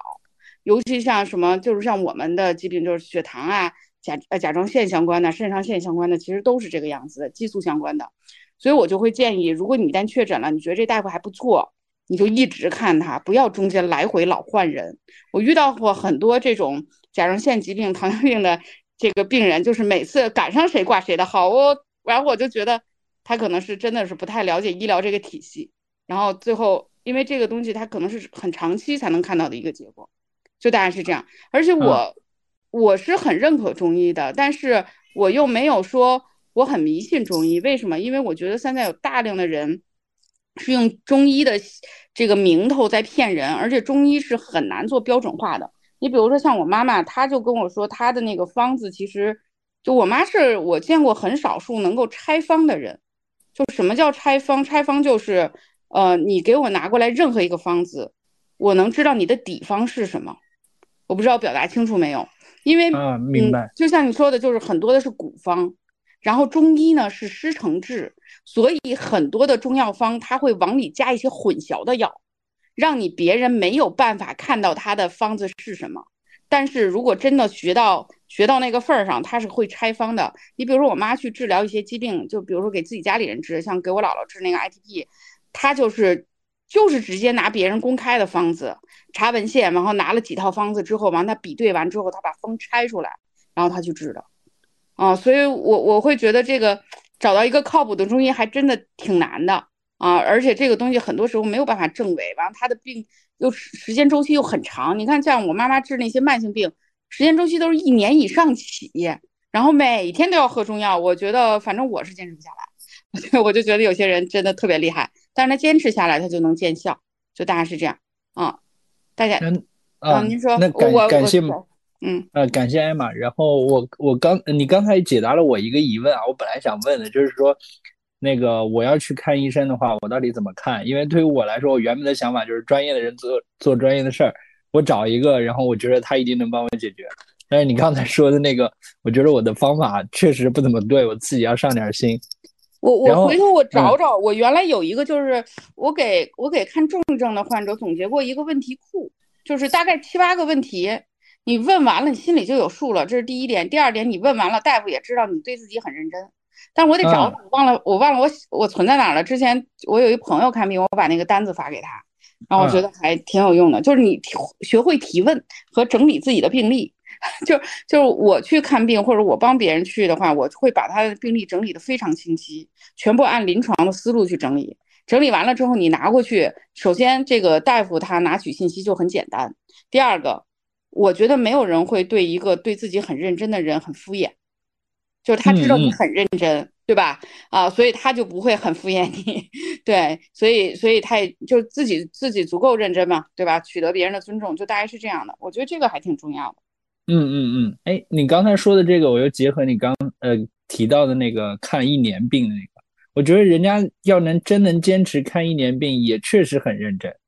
对吧？人确实对自己是挺负责的。对呀，你每周都要去，每周都要号脉，然后每周拿七副药回家熬，我觉得还是挺牛的。看一年，但是你从另外一个逻辑去想，你这个病也不是一天造成的，也不是一年造成的呀。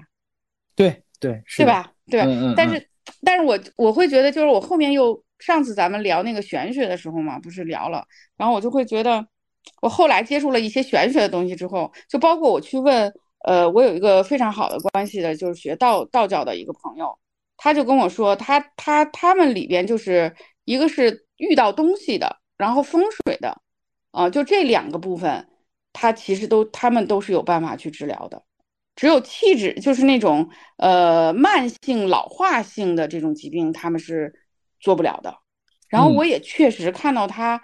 就是你能理解，就是像我在我妈那儿，可能要吃一年的药。到西医那儿可能就是我临时给你解决一个，但是我不可能给你治愈，因为然后你过两年过三年就越来越严重了，按一期、二期、三期分期就正常就那么走了。然后到他那儿写个符，然后好了。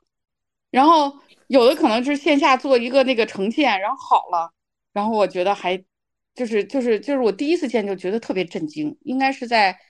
一几年，我想想啊，一三一四年，我第一个 case 是在上海看的一个肝癌。我当时就觉得这超越了我的认知，然后后来我就就还挺有意的去去拿这部分，我就会觉得还挺神奇的。就是其实世界上存在很多超越我们认知的东西，只不过我们可能没有办法，就只有你亲身经历过了，你才能相信这个。因为咱们国家这个情况，所以其实医疗的水平其实真的是挺断崖式的，就是不同的城市之间，呃，水平差距巨大无比。特别的大差异，就是大到你难以想象。这是第一个，第二个，专科医院就是这个医院，它它的这个专科非常强，它和平时不强的这个专科医院的科室之间差异也是很大的。所以这个里边是有两个提示，第一个提示呢，我们确实需要找到最好的。就如果真的是一个很严重的疾病，一定是要找到一线的城市。但当然现在有互联网医疗啦，所以很方便问诊。但是大家一定是要找的。为什么？我见过很多在当地确诊了要手术，甚至已经手术的，但是他拿到大大的城市，其实他完全不需要做这个手术，包括癌症，包括这个就是颅内的良性占位，包括一些就是他觉得呃就是很严重的这种疾病啊。就当地可能做过很很多的有创性的治疗，最后发现到一线癌科，其实他根本就他诊断是错的。就大家这是一种，还有一个就第二个那个提示是，一旦我们在一个城市里头发现了急症，千万不要就说我，除非是那种特别特别那种，比如说出血性的，或者说是心梗类的那种的，就是我抢救时间非常短。大部分的急症其实它是有一个窗口期的，包括脑出血。包括这个脑梗什么这些，可能他都会给你一个三十分钟、两个小时这样的一个窗口期。在这个窗口期，我觉得我们一定是要往最好的医院，就最好的专科医院送。因为如果你没有往这个最好的医院专科送的话，你虽然节省了一个半小时，你未来可能付出几十年的代价。啊，就这个是我想分享的，我觉得还挺关键的。其他没有了，嗯。我觉得艾玛老师分享的特别好。其实我个人觉得，咱们不正作为不正经来说呢，我们拿到一些得出一个确定性的结论，这个中医到底怎么样，西医怎么样，我觉得意义不大。然后呢，我们应该要做的呢，是通过探讨，帮大家去构建一些基本的理解中西医的这个框架，有一些概念可以澄清一下。然后呢，一些观点、一些常识，还有一个就是说，特别像艾玛老师刚刚分享的，大家在未来的日常生活当中，到底应该采取什么样的态度、什么样的实践方法，然后能够帮助自己以及家人获得一个最好的一种照看。我。觉得一开始吴老师分享的这个重新定义西医、中医啊、现代医学，这个挺好的，就是至少规避了我们在探讨当过程当中呢可能出现的一些鸡同鸭讲的这个状况。呃，我个人是觉得，我们去对比传统的西医和传统的中医，他们的优劣，这个意义不大。就像比比亚迪这个已经跑到。汽车的这个大本营，把一众老牌厂商摁在地上摩擦的这个年代呢，我觉得咱们已经不需要中国人已经不需要这个重新在其他地方找什么民族自豪感了。所以，我觉得我们完全可以放开一点啊，承认我们的优势，同时呢，也承认这个现代科学所培养出来的这个现代医学体系的一些优势。然后前面我们说到。中医里边可能有一些地方做的不是很好，但我们也要承认是西医里边历史上也有很多不靠谱的地方。郭帅那会儿说了放血，然后呢，就算前些年也西医也很多地方在提宫颈糜烂，这也是一种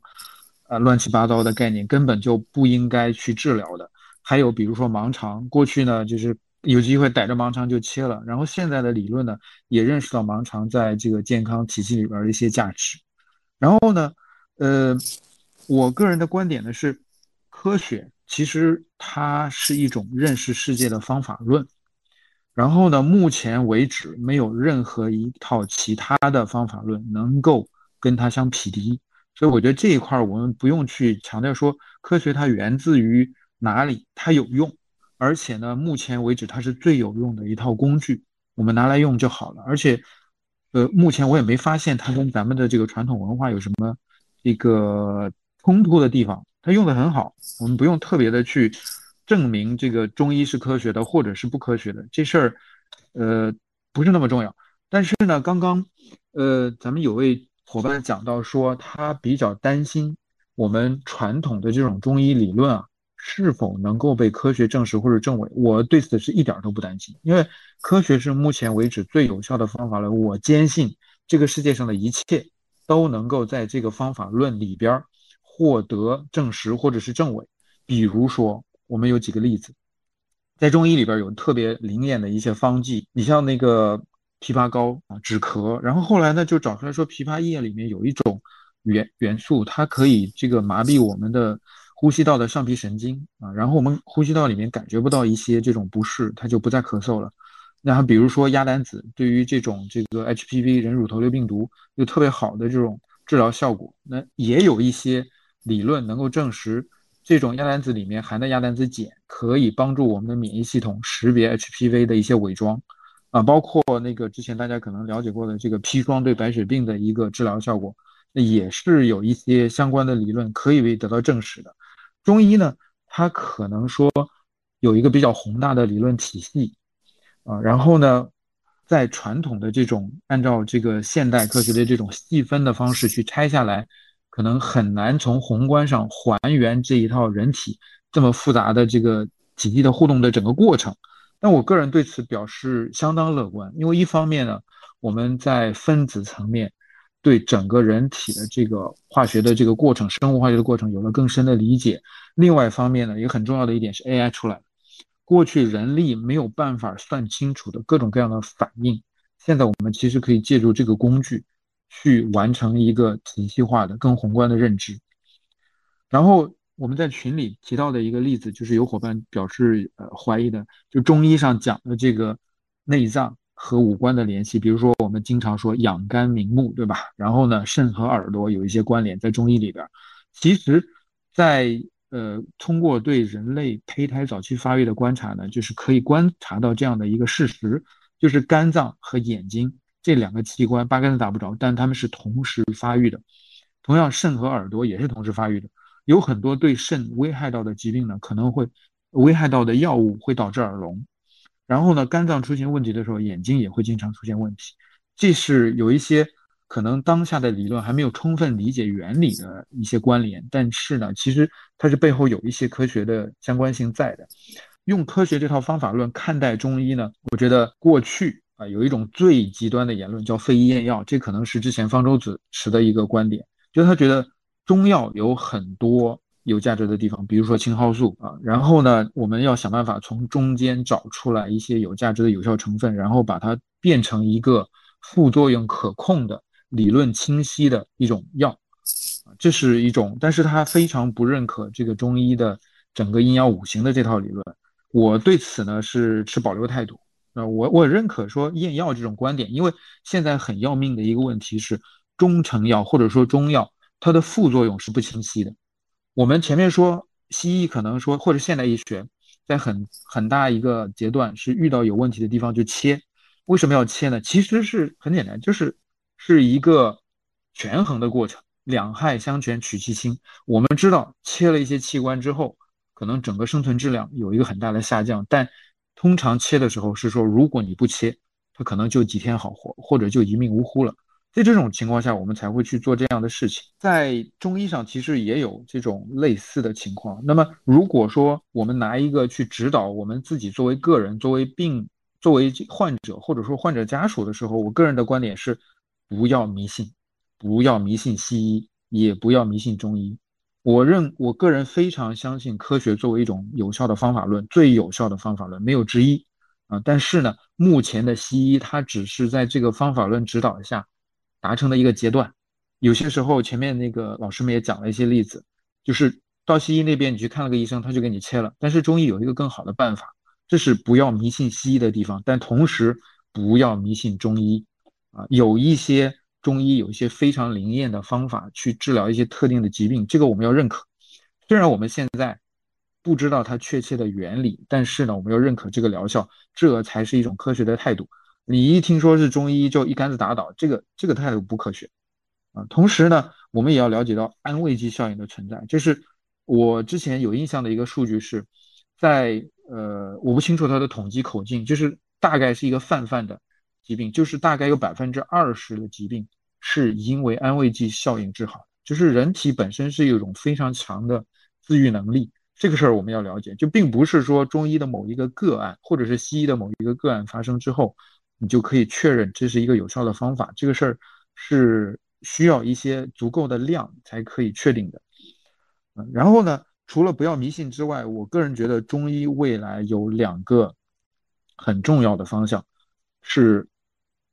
具有不可替代作用的。一个呢，就是说，呃，一开始我提到的胃病啊，就是在西医里边，他不认为你生病了，他觉得你所有的指标检查出来都是好的。但是中医的确能够根据他的理论。去给出一些方法，可行的方法，不管是一些锻炼啊，或者说是一些中药啊，等等等等，一些饮食起居的调整，那能够让你获得一个更好的状态，这是一个被普遍观察到的现象，这是一个西医治不了，但是中医却能够提供有价值解决方案的地方。第二个呢，就是不治，就好多，比如说上一次那个，呃，减伤的这个作者李硕老师，他的这个胆管。啊，这西医这边已经宣布，就几个月没几个月好活了，回家就等死吧。但是中医有办法把他从死亡线上捞回来。啊，这个我觉得这是不要去迷信西医的一个案例，一个角度吧。就是西医判你死刑了，你可以去找亲戚朋友去了解一下，看看中医这边还有没有一些解决方案。呃，但是啊。但是我觉得，就我个人而言，这个呃仅供参考。我个人而言，如果西医有一个明确的治疗方案，并且它的副作用我在负担得起的范围内，我肯定会先去看西医。同时，我绝对不会让我家的未成年人去接受中医正式的中医治疗啊，因为中医的这种不确定，准确点说是中药的副作用，它是不可控的我不知道这个中药里边有是什么样的，我知道它可能有一些有效成分，但是它可能有一些无不明的各种问题，它有可能会对未成年人造成一些不可挽回的损失，比如说之前这个马兜铃酸对这种肾脏的损害，导致这个尿毒症，啊，这是同仁堂的这个上一代的掌门人所亲自发生的一个事情，这个是大家要特别注意的。还有中药的注射剂，千万不要用这个。都根本不清楚里面有多少这个有效成分和这种未知的成分，这个影响特别大。然后我个人非常反感的一件事情就是西医开中成药，就是很多时候他有他首先给你开了西药，然后额外的又给你开一些中成药。这种情况下，我一般中成药是压根不吃的，一点不影响效果。他就是说用中医的，就像前面这个马老师提到这个他母亲的这个例子，他能够完全用一套自洽的理论体系。给你解决你所有的疾病，这个是一种自信的表现啊！我觉得西医开中药，中医开西药，我个人是非常不喜欢这样子的这个医生的。同样是个人观点，仅供参考。好的，好的。我觉得未来，未来中医的未来还是要放下成见，不要去排斥这种这个科学这种普世的、经过广泛证实的方法论，而是说用这个方法论，借助任何可用的这种方法。去想办法搞清楚我们的祖先留给我们的一些财宝，搞清楚到底我们的这些药为什么生效，我们的这些理论为什么它能够解决这个问题。就我坚信，这个是可以被解释的。这种理论它没有再去改进的余地了。我不相信这个世界上有任何完美的东西。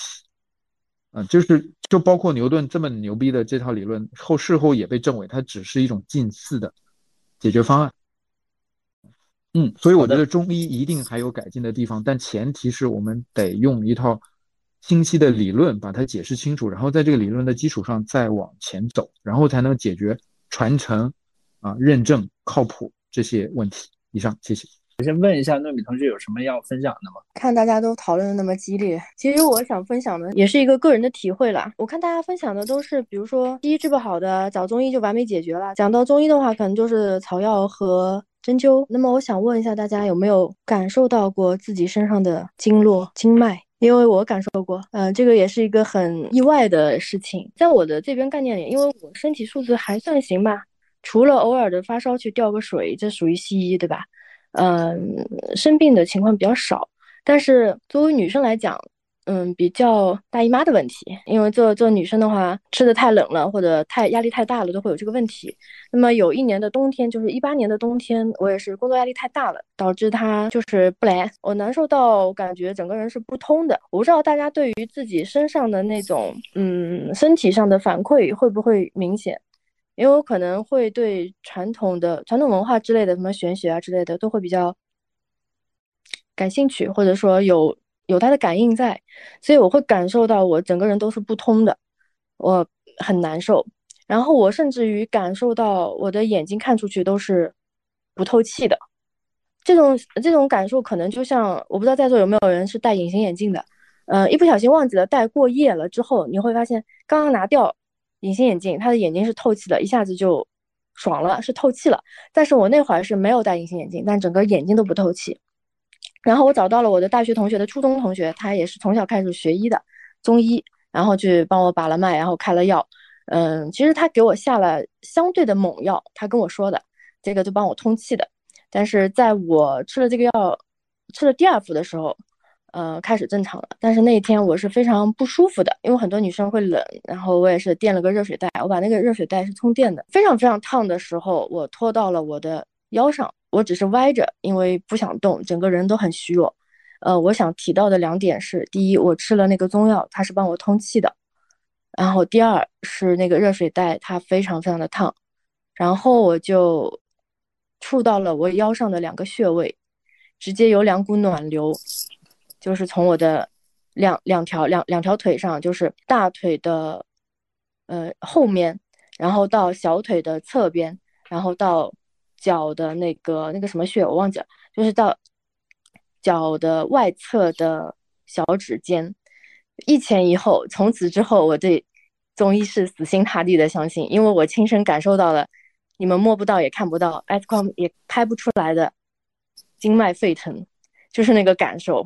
我整个人就非常的舒舒畅。对我就想跟大家聊这个事情，因为我问了很多中医的朋友，因为我作为中医朋友还蛮多的，这他们甚至很羡慕我有这种感受，因为很少见。嗯，我我是想说，就是除了那些传统手段，它那种整体，嗯，都是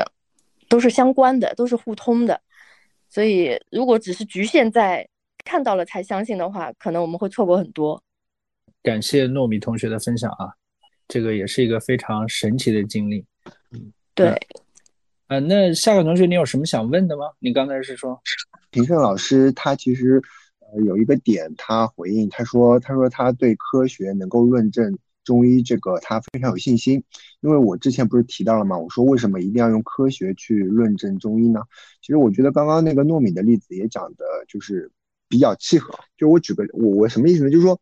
呃，我们现在呃为什么中医会说我们一直说我们要么就是说很顶中医啊，要么就是说我们根本不相信中医。就说到中医会讲到两个字神奇。就是我我其实最后想说的一点就是说，其实。中医，我我之前说了，它是一套哲学。当我们现在用西方的科学去论证它的时候，呃，虽然科学在很多事情上可以论证的非常好，但是在中医这件事情上，我个人是抱有一个比较悲观的一个态度。因为刚刚比如说平胜老师所举到的任何的例子，包括青蒿素也好，包括他刚刚讲的任何的，它其实什么？它其实是一个反证。它它是用科学的方法证明了原先的这个经方是有效的，但是它无法证明这个科学就西医的一个整体的科学性，因为如果我们说为什么要我为什么要强调这个科学性，就是如果你能证明西医的科学性，那科学通过这种理论你就可以演化，你就可以发展呀。如果是我们能够证证明或者能够论证用科学的方式，如果能够论证中医的科学性，那是不是我们？呃，在一呃一定程度一定程度上，就是我们也一直想做，就找到啊所谓的，比如说中药的医理呀，包括中药的药理啊，药毒性分析啊，那我们是不是能够找到一套理论？那有了这套理论的基础上，我们可以通过一些科学的方式去更好的发展中医。然而问题就在于，确实现在没有办法去找到这些。那另外这个这个东西不是刚才平正说的是未来希望能找到吗？人没说是现在要找到吗？糯米呃同学讲的，他的那两条经络，你怎么论证这个经？你你能够你这个逻辑，你这个逻辑里面有一个，平生刚才意思是说未来能证明，未来期望能证明，不是没说来也证明不了，它就是一个呃，你什么叫如果就那那如果您一直一定要说未来能证明，那这个未来是多久？你这个未来如果那所有的事都可以说我未来能够证明。那目前我能 get 到呃夏凯同学的这个这个意思啊，就是呃可能啊可能是在担心我们如果真的拿科学去论证了这个中医的理论体系，有可能反而把中医干掉了，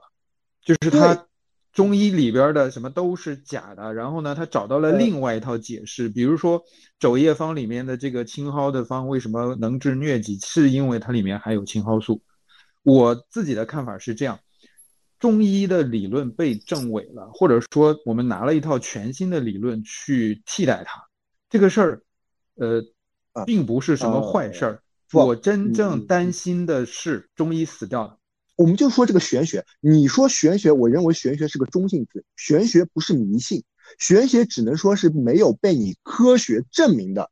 物质，对不对？那我举个例子，就是我以前也不相信玄学，但是呢，呃，我在呃呃小呃那个小宇宙上听那个鲶鱼夜话，我觉得有些东西玄学你无法解释它，那是不是中医也有东也有一些东西现有的科学也解释不了？因为现有的科学基于几个理论，第一基于人类的语言，第二是以人类为中心，也就是说人类他看到的他听到的，无论一切的东西是建立在人类这个基础上，但是也许中医这个东西它不是人类。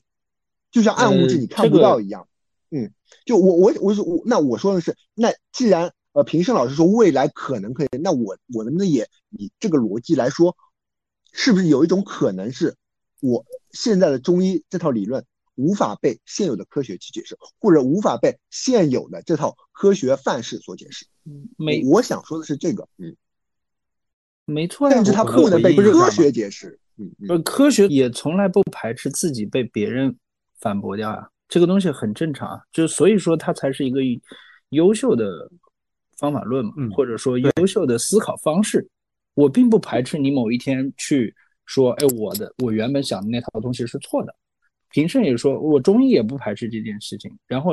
呃，现在的科学理论也不排斥这样的一个事情，这才是科学本身的思考逻辑。您您还在用科学这讨论，也就是说，任何东西都可以被您说，哎，未来如果我们发掘了一套另外东西，你说你可以说那个东西是是科学。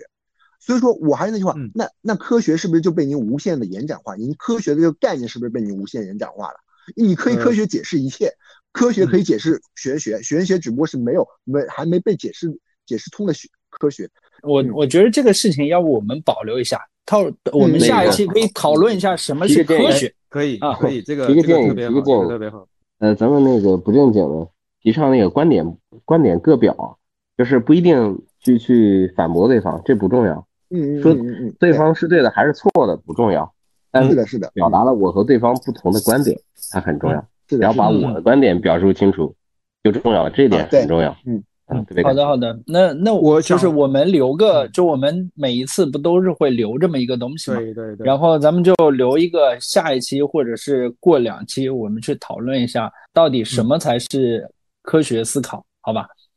呃，那反正今天我们其实时间是很拖了很久了。大家最后呢，谁谁对今天的我们的讨论有所启发，或者有想分享的，我们简短的做一个最后的总结。我想说，我想说，中医曾经震惊过我。中医虽然它很好，它有很多的博大精深的东西在里面，但是它毕竟被打压了那么多年，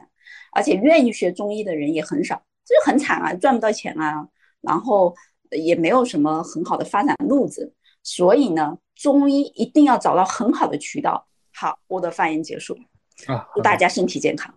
啊，感谢肖静同学。然后我们下一位尤兰娜，嗯，你聊一聊你的启发啊。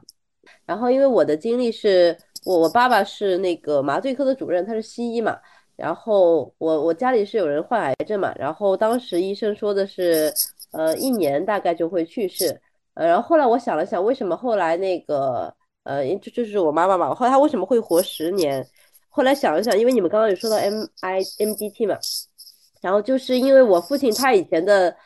就是学西医的经历，他是第二军医大学毕业的，后来他去过呃急诊科、消化科、神经科，然后做了很多年的急救，然后再后来去做了很多年的门诊，然后再去做了麻醉科。所以我之前没有意识到这个问题，就是我发现他一个人就是一个多学科会诊嘛。当时我们也去了上海最好的医院，就是胸科医院嘛。如果不是我父亲就是在在我母亲身边维护的话，我觉得我母亲可能是活不了那么久的。因为即便是上海最好的三甲医院最好的医生，呃，你们也可以换位思考一下嘛，他面对的患者大概有几百个。作为癌症来说，在现在。就是，尤其是晚期患者，他就是绝症嘛。绝症的话，对于医生来说，他有几百个绝症患者，如果去世的话是很正常的。但是毕竟我们就有一个家人，我们不上心的话，医生他他就会用一个大概平均的方对待你。然后刚才也有医生讲到有激进的方法，有。呃，缓和的方法。当时医生对于我们家的一些治疗方案，就是嗯一个比较缓和的方法。缓和的方法的好处就是，第一人不会出现太大的副作用，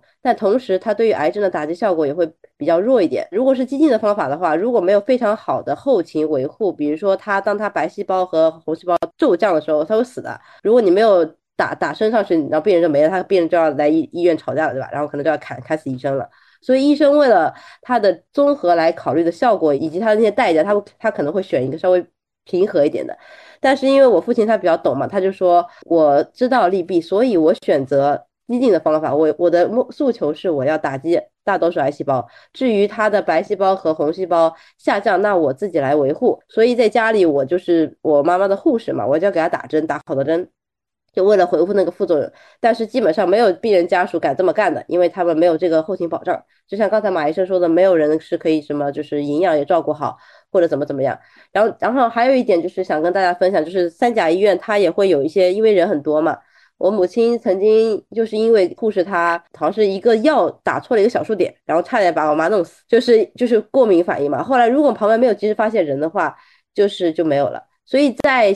这个治疗的过程中是非常凶险的，尤其是非常重大的疾病，如果自己不上心的话，是可能就没有的。然后还有医生，就是这些很多东西都没有办法确定嘛，有些碰到都是概率问题，就大家都在说什么要证明，但是呃碰到自己人的家人身上，那就是百分之一百的，就你敢赌嘛？就是还有一些，比如说我看到隔壁床的一些小姐姐很年轻，家里也花了很多钱，然后用的方案跟我母亲是一样的，但是医生说让她换方案，然后她也不知道为什么要换，然后就换了，换了完了以后那个人她一年就没有了，然后我们都不知道为什么。就是都是运气嘛，但是没有呢是正常的，你也没有地方去申诉。除了治疗癌症以外，比如说他的那些维护营养，全部都是在都是要关注的嘛。然后如果有一点的不小心，就是在癌症的治疗道路上，大概有个，比如说有一千个坑。但是如果作为我们，如果只是一个，就是把所有的希望交给医生的话，那可能你不小心掉进去了，然后就没了，就很容易就没了。所以就是我觉得我母亲晚期能活十年，也算是医学奇迹嘛。我是没有见过这么长的病人，但是我们只是用了西医。然后后来是因为我有个朋友，他的亲属也是得了癌症嘛。后来因为他也是化疗以后，后来他因为我这个我不懂啊，我只能说我听到他是这么讲的。他说他后来发现，因为他学什么什么道医的。他就把他姐姐送到了什么山上，姐姐还是依旧现在还存活着，然后而且还是能正常生活的。我不知道他是用了什么方法，可能见了什么大师。但同时我又看到了那个复旦大学那个博士嘛，大家可能都知道于娟于娟老师嘛，她也是乳腺癌晚期，活了大概一一年三个月吧。前前面都在正规治疗挺好的，后来她突然停止了医西医的正规治疗。然后去了那个什么某个什么山上的一个一个神医吧，呃，然后去治，然后大概治了一个月，用了什么饥饿疗法，然后就死掉了。所以我觉得他就是因为碰到了骗子嘛，就是我觉得中医。很难的一点就是，他可能大家可能会看到一些很神奇的例子，就是因为你是活下来的，或者说你是受益的那个。然后当时真就是那些骗子致死的人，或者说就是就是这个是我觉得很难判断的，我们不知道他是不是真的好的。然后给我们我们可能只能信任朋友，然后就是像赌博一样的嘛，赌一下他是不是有用。那那那就像刚才说的，如果他一定要我吸动很大的干戈，那我可能去看看中医，因为有的时候这种心理就很担心，就是会被利用嘛。因为当当有重大疾病的时候，当我们都病急乱投医的时候，当那个西医治疗费用无比高的时候，当大家看到，哎，居然有个方案可以，就是不用切我的器官，然后就可以，就还没有还可以治愈，就大家都会心动嘛。但至于它到底是不是真的适合我们，或者是怎么样，就很难判断。我觉得这是最难的一点。嗯，对。然后我那个朋友，因为他学这个东西，他他会去做那个艾灸的时候，他会他会说他会运气嘛。然后这是其他老师跟我讲，他说他会把那个气什么集中到一个什么地方。嗯，呃，对于中医的问题，我觉得就是无法标准化嘛。然后我现在因为因为我家是西医嘛，我爸是不信中医的，但是我觉得自己身体是有一些大大小小的问题，然后所以我最近也有看中医嘛，是一个八八十五岁的爷爷，然后他会给我开一些药，然后我就吃了大概两个礼拜，然后也不知道有什么效果，好像也没什么效果，反正就是在那边吃。所以我觉得就是感觉像自己当一个试验田吧，呃，就把平时的一些东西就试试看，因为刚才谁说要调一年啊？我不知道，所以我就想尝试一下。然后因为中医说癌症就是不通嘛，但是我那个中医他也没有看片子，就是我觉得可能要更加客观的看待这些问题吧。就是西医它就是快准狠，然后中医的话一定要找到比较好的医生，不然可能就会就像于娟老师一样就把命搭上了嘛。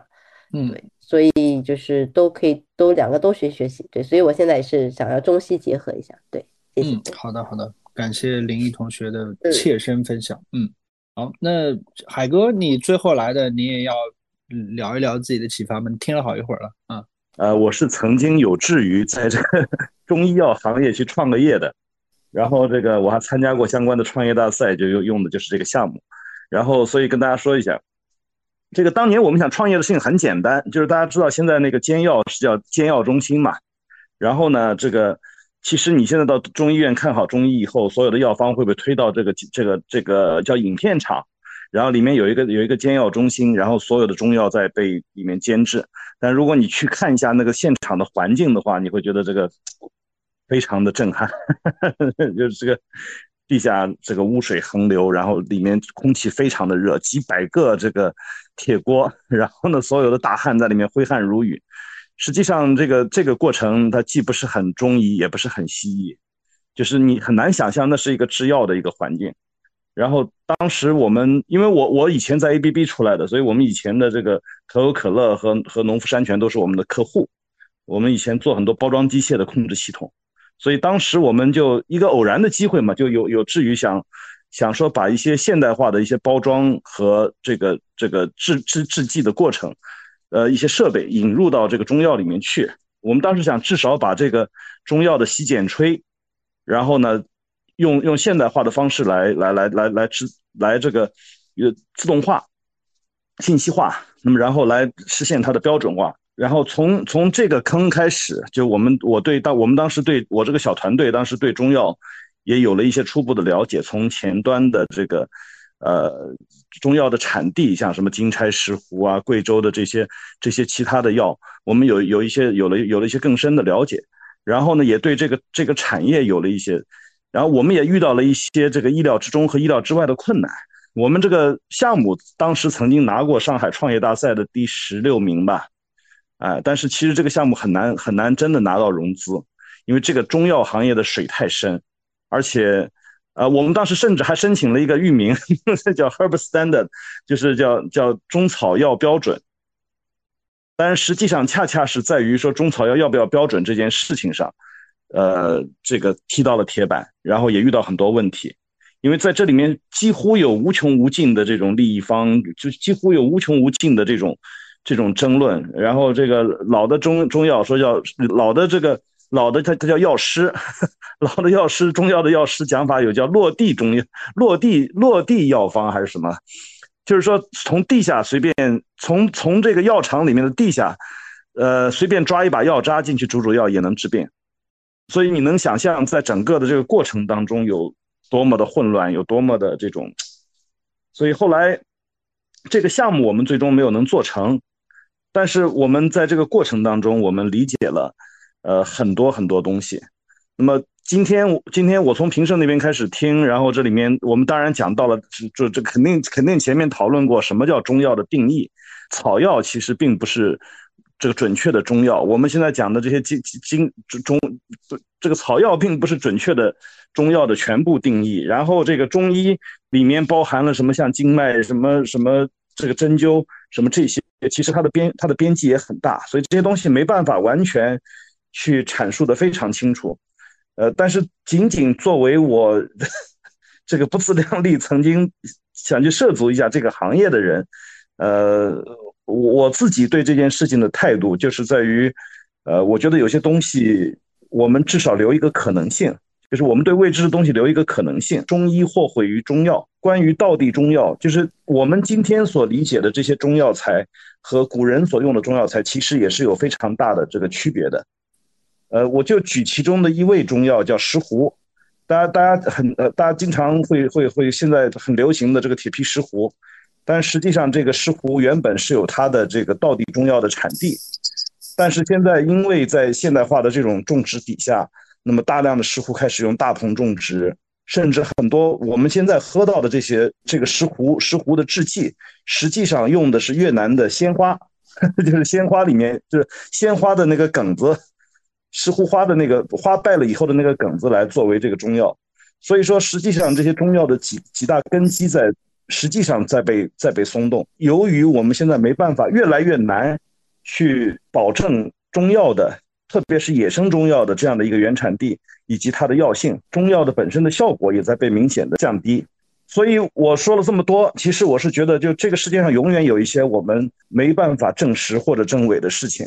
对吧？这个世界的美妙可能也在于它始终有未知。所以我说，我们这一代人做不到的事情，那我们就先把它保护起来，留给下一代人再去更聪明的人去解决问题吧。感谢海哥最后的一些信息的。分享啊，那我们最后一个发言是平胜是有要说的吗？要不平胜你本身也是作为主理人，要不你今天来给结个尾？就前面的糯米同学讲了一个这个经脉的问题，其实我自己也遇到过，所以也是因为这样一件事情，我个人是坚信中医整个理论体系未来是可以在一套可证实的、可追溯的这么一个方法论的体系下获得一个解释的。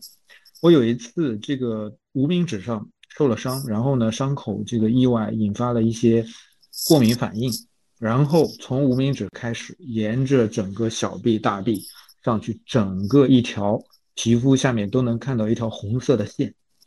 啊，然后呢，我后来去医院治，这个很简单的，就是对于西医来说就是一些抗过敏的药，但是我后来很偶然的发现，这条线精确的就是中医上面讲的。叫手少阳三焦经啊，大家感兴趣也可以去搜一下，有一条非常清晰的经络。那天我就看到它在我身上浮现出来，那后来呢，我又去查了一下，那其实就是一条淋巴管啊，就是我们体内除了血管、神经之外，还有淋巴管。所以我坚信未来这些经络一定能够在某种生理上获得一个证实，就是它不一定是什么，可能我们现在只是还没有意识到它的存在。然后关于中医和西医，其实我想问大家几个问题：第一，我们说不确定性，这个西医也有，但是你觉得哪？大家的这个中医和西医，你遇到一个好医生，或者说至少合格的医生的概率，他们大概是个什么样？第二，如果让你挑选两个世界，一个世界呢是把现代的医学，我们说西医也好，现代医学整个拿掉，只剩下中医，其他什么都不变；另外一个呢，把中医拿掉，只剩下西医，你会选择哪一个？让你和你的家人去生活？啊，这是我想让大家去思考的问题。我今天所有的观点其实就一个。如果我们放任中医是现在这个状态，它就死掉了，它不再发展了。我不是说它已经没有功用了，而是说它已经不再发展了，已经停滞。但我对它有更大的期望，我希望它能够继续为我们这个，包括中国人，包括世界人类的健康提供它应有的价值。以上，感谢平生最后的补充啊！但是我其实也挺质疑你那个东西，淋巴管到底是不是经脉的啊？但无所谓，我们今天呃，其实对于中中医的聊聊的还是挺深入的，中间有大家的一些见闻，然后也有刚才艾玛老师的一些强力的输出，呃，最后海哥还真从事过草药这方面的创业，也是挺挺丰富的，视角很多，呃，然后最后呢，呃，我自己最后有一点点的想法，就是人体本身就是一个复杂科学。然后现在谁说谁能解决得了？我觉得他们谁也解决不了。那我们提到了说经验科学这些东西，我自己看最近这个 AI 也是他们经验科学，对吧？呃，看到输入，然后得到输出，中间怎么得到的？其实只能说有个算法，但是根本也不知道为什么。呃，那我们期望的是未来这些都清晰吧？不论用哪种解释的方法，只要它是。呃，清晰的，能够被我们理解的，我们就都认为它是对的。嗯，那我们希望这一天的到来，然后也希望到时候，呃，我们能大家都生活在一个更健康的，呃，有更多解决办法的一个时代。那我们今天就到这里，大家后面可以在小宇宙、苹果播客、网易云音乐这些上面听到我们的播客。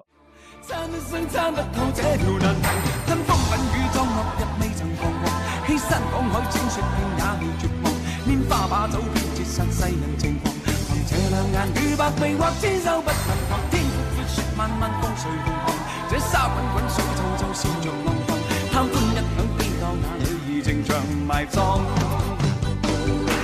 分风吻雨，装落日未曾彷徨。欺山赶海，小说并哪里绝望？拈花把酒，偏折煞世人情狂。凭这两眼与百臂或千手不能。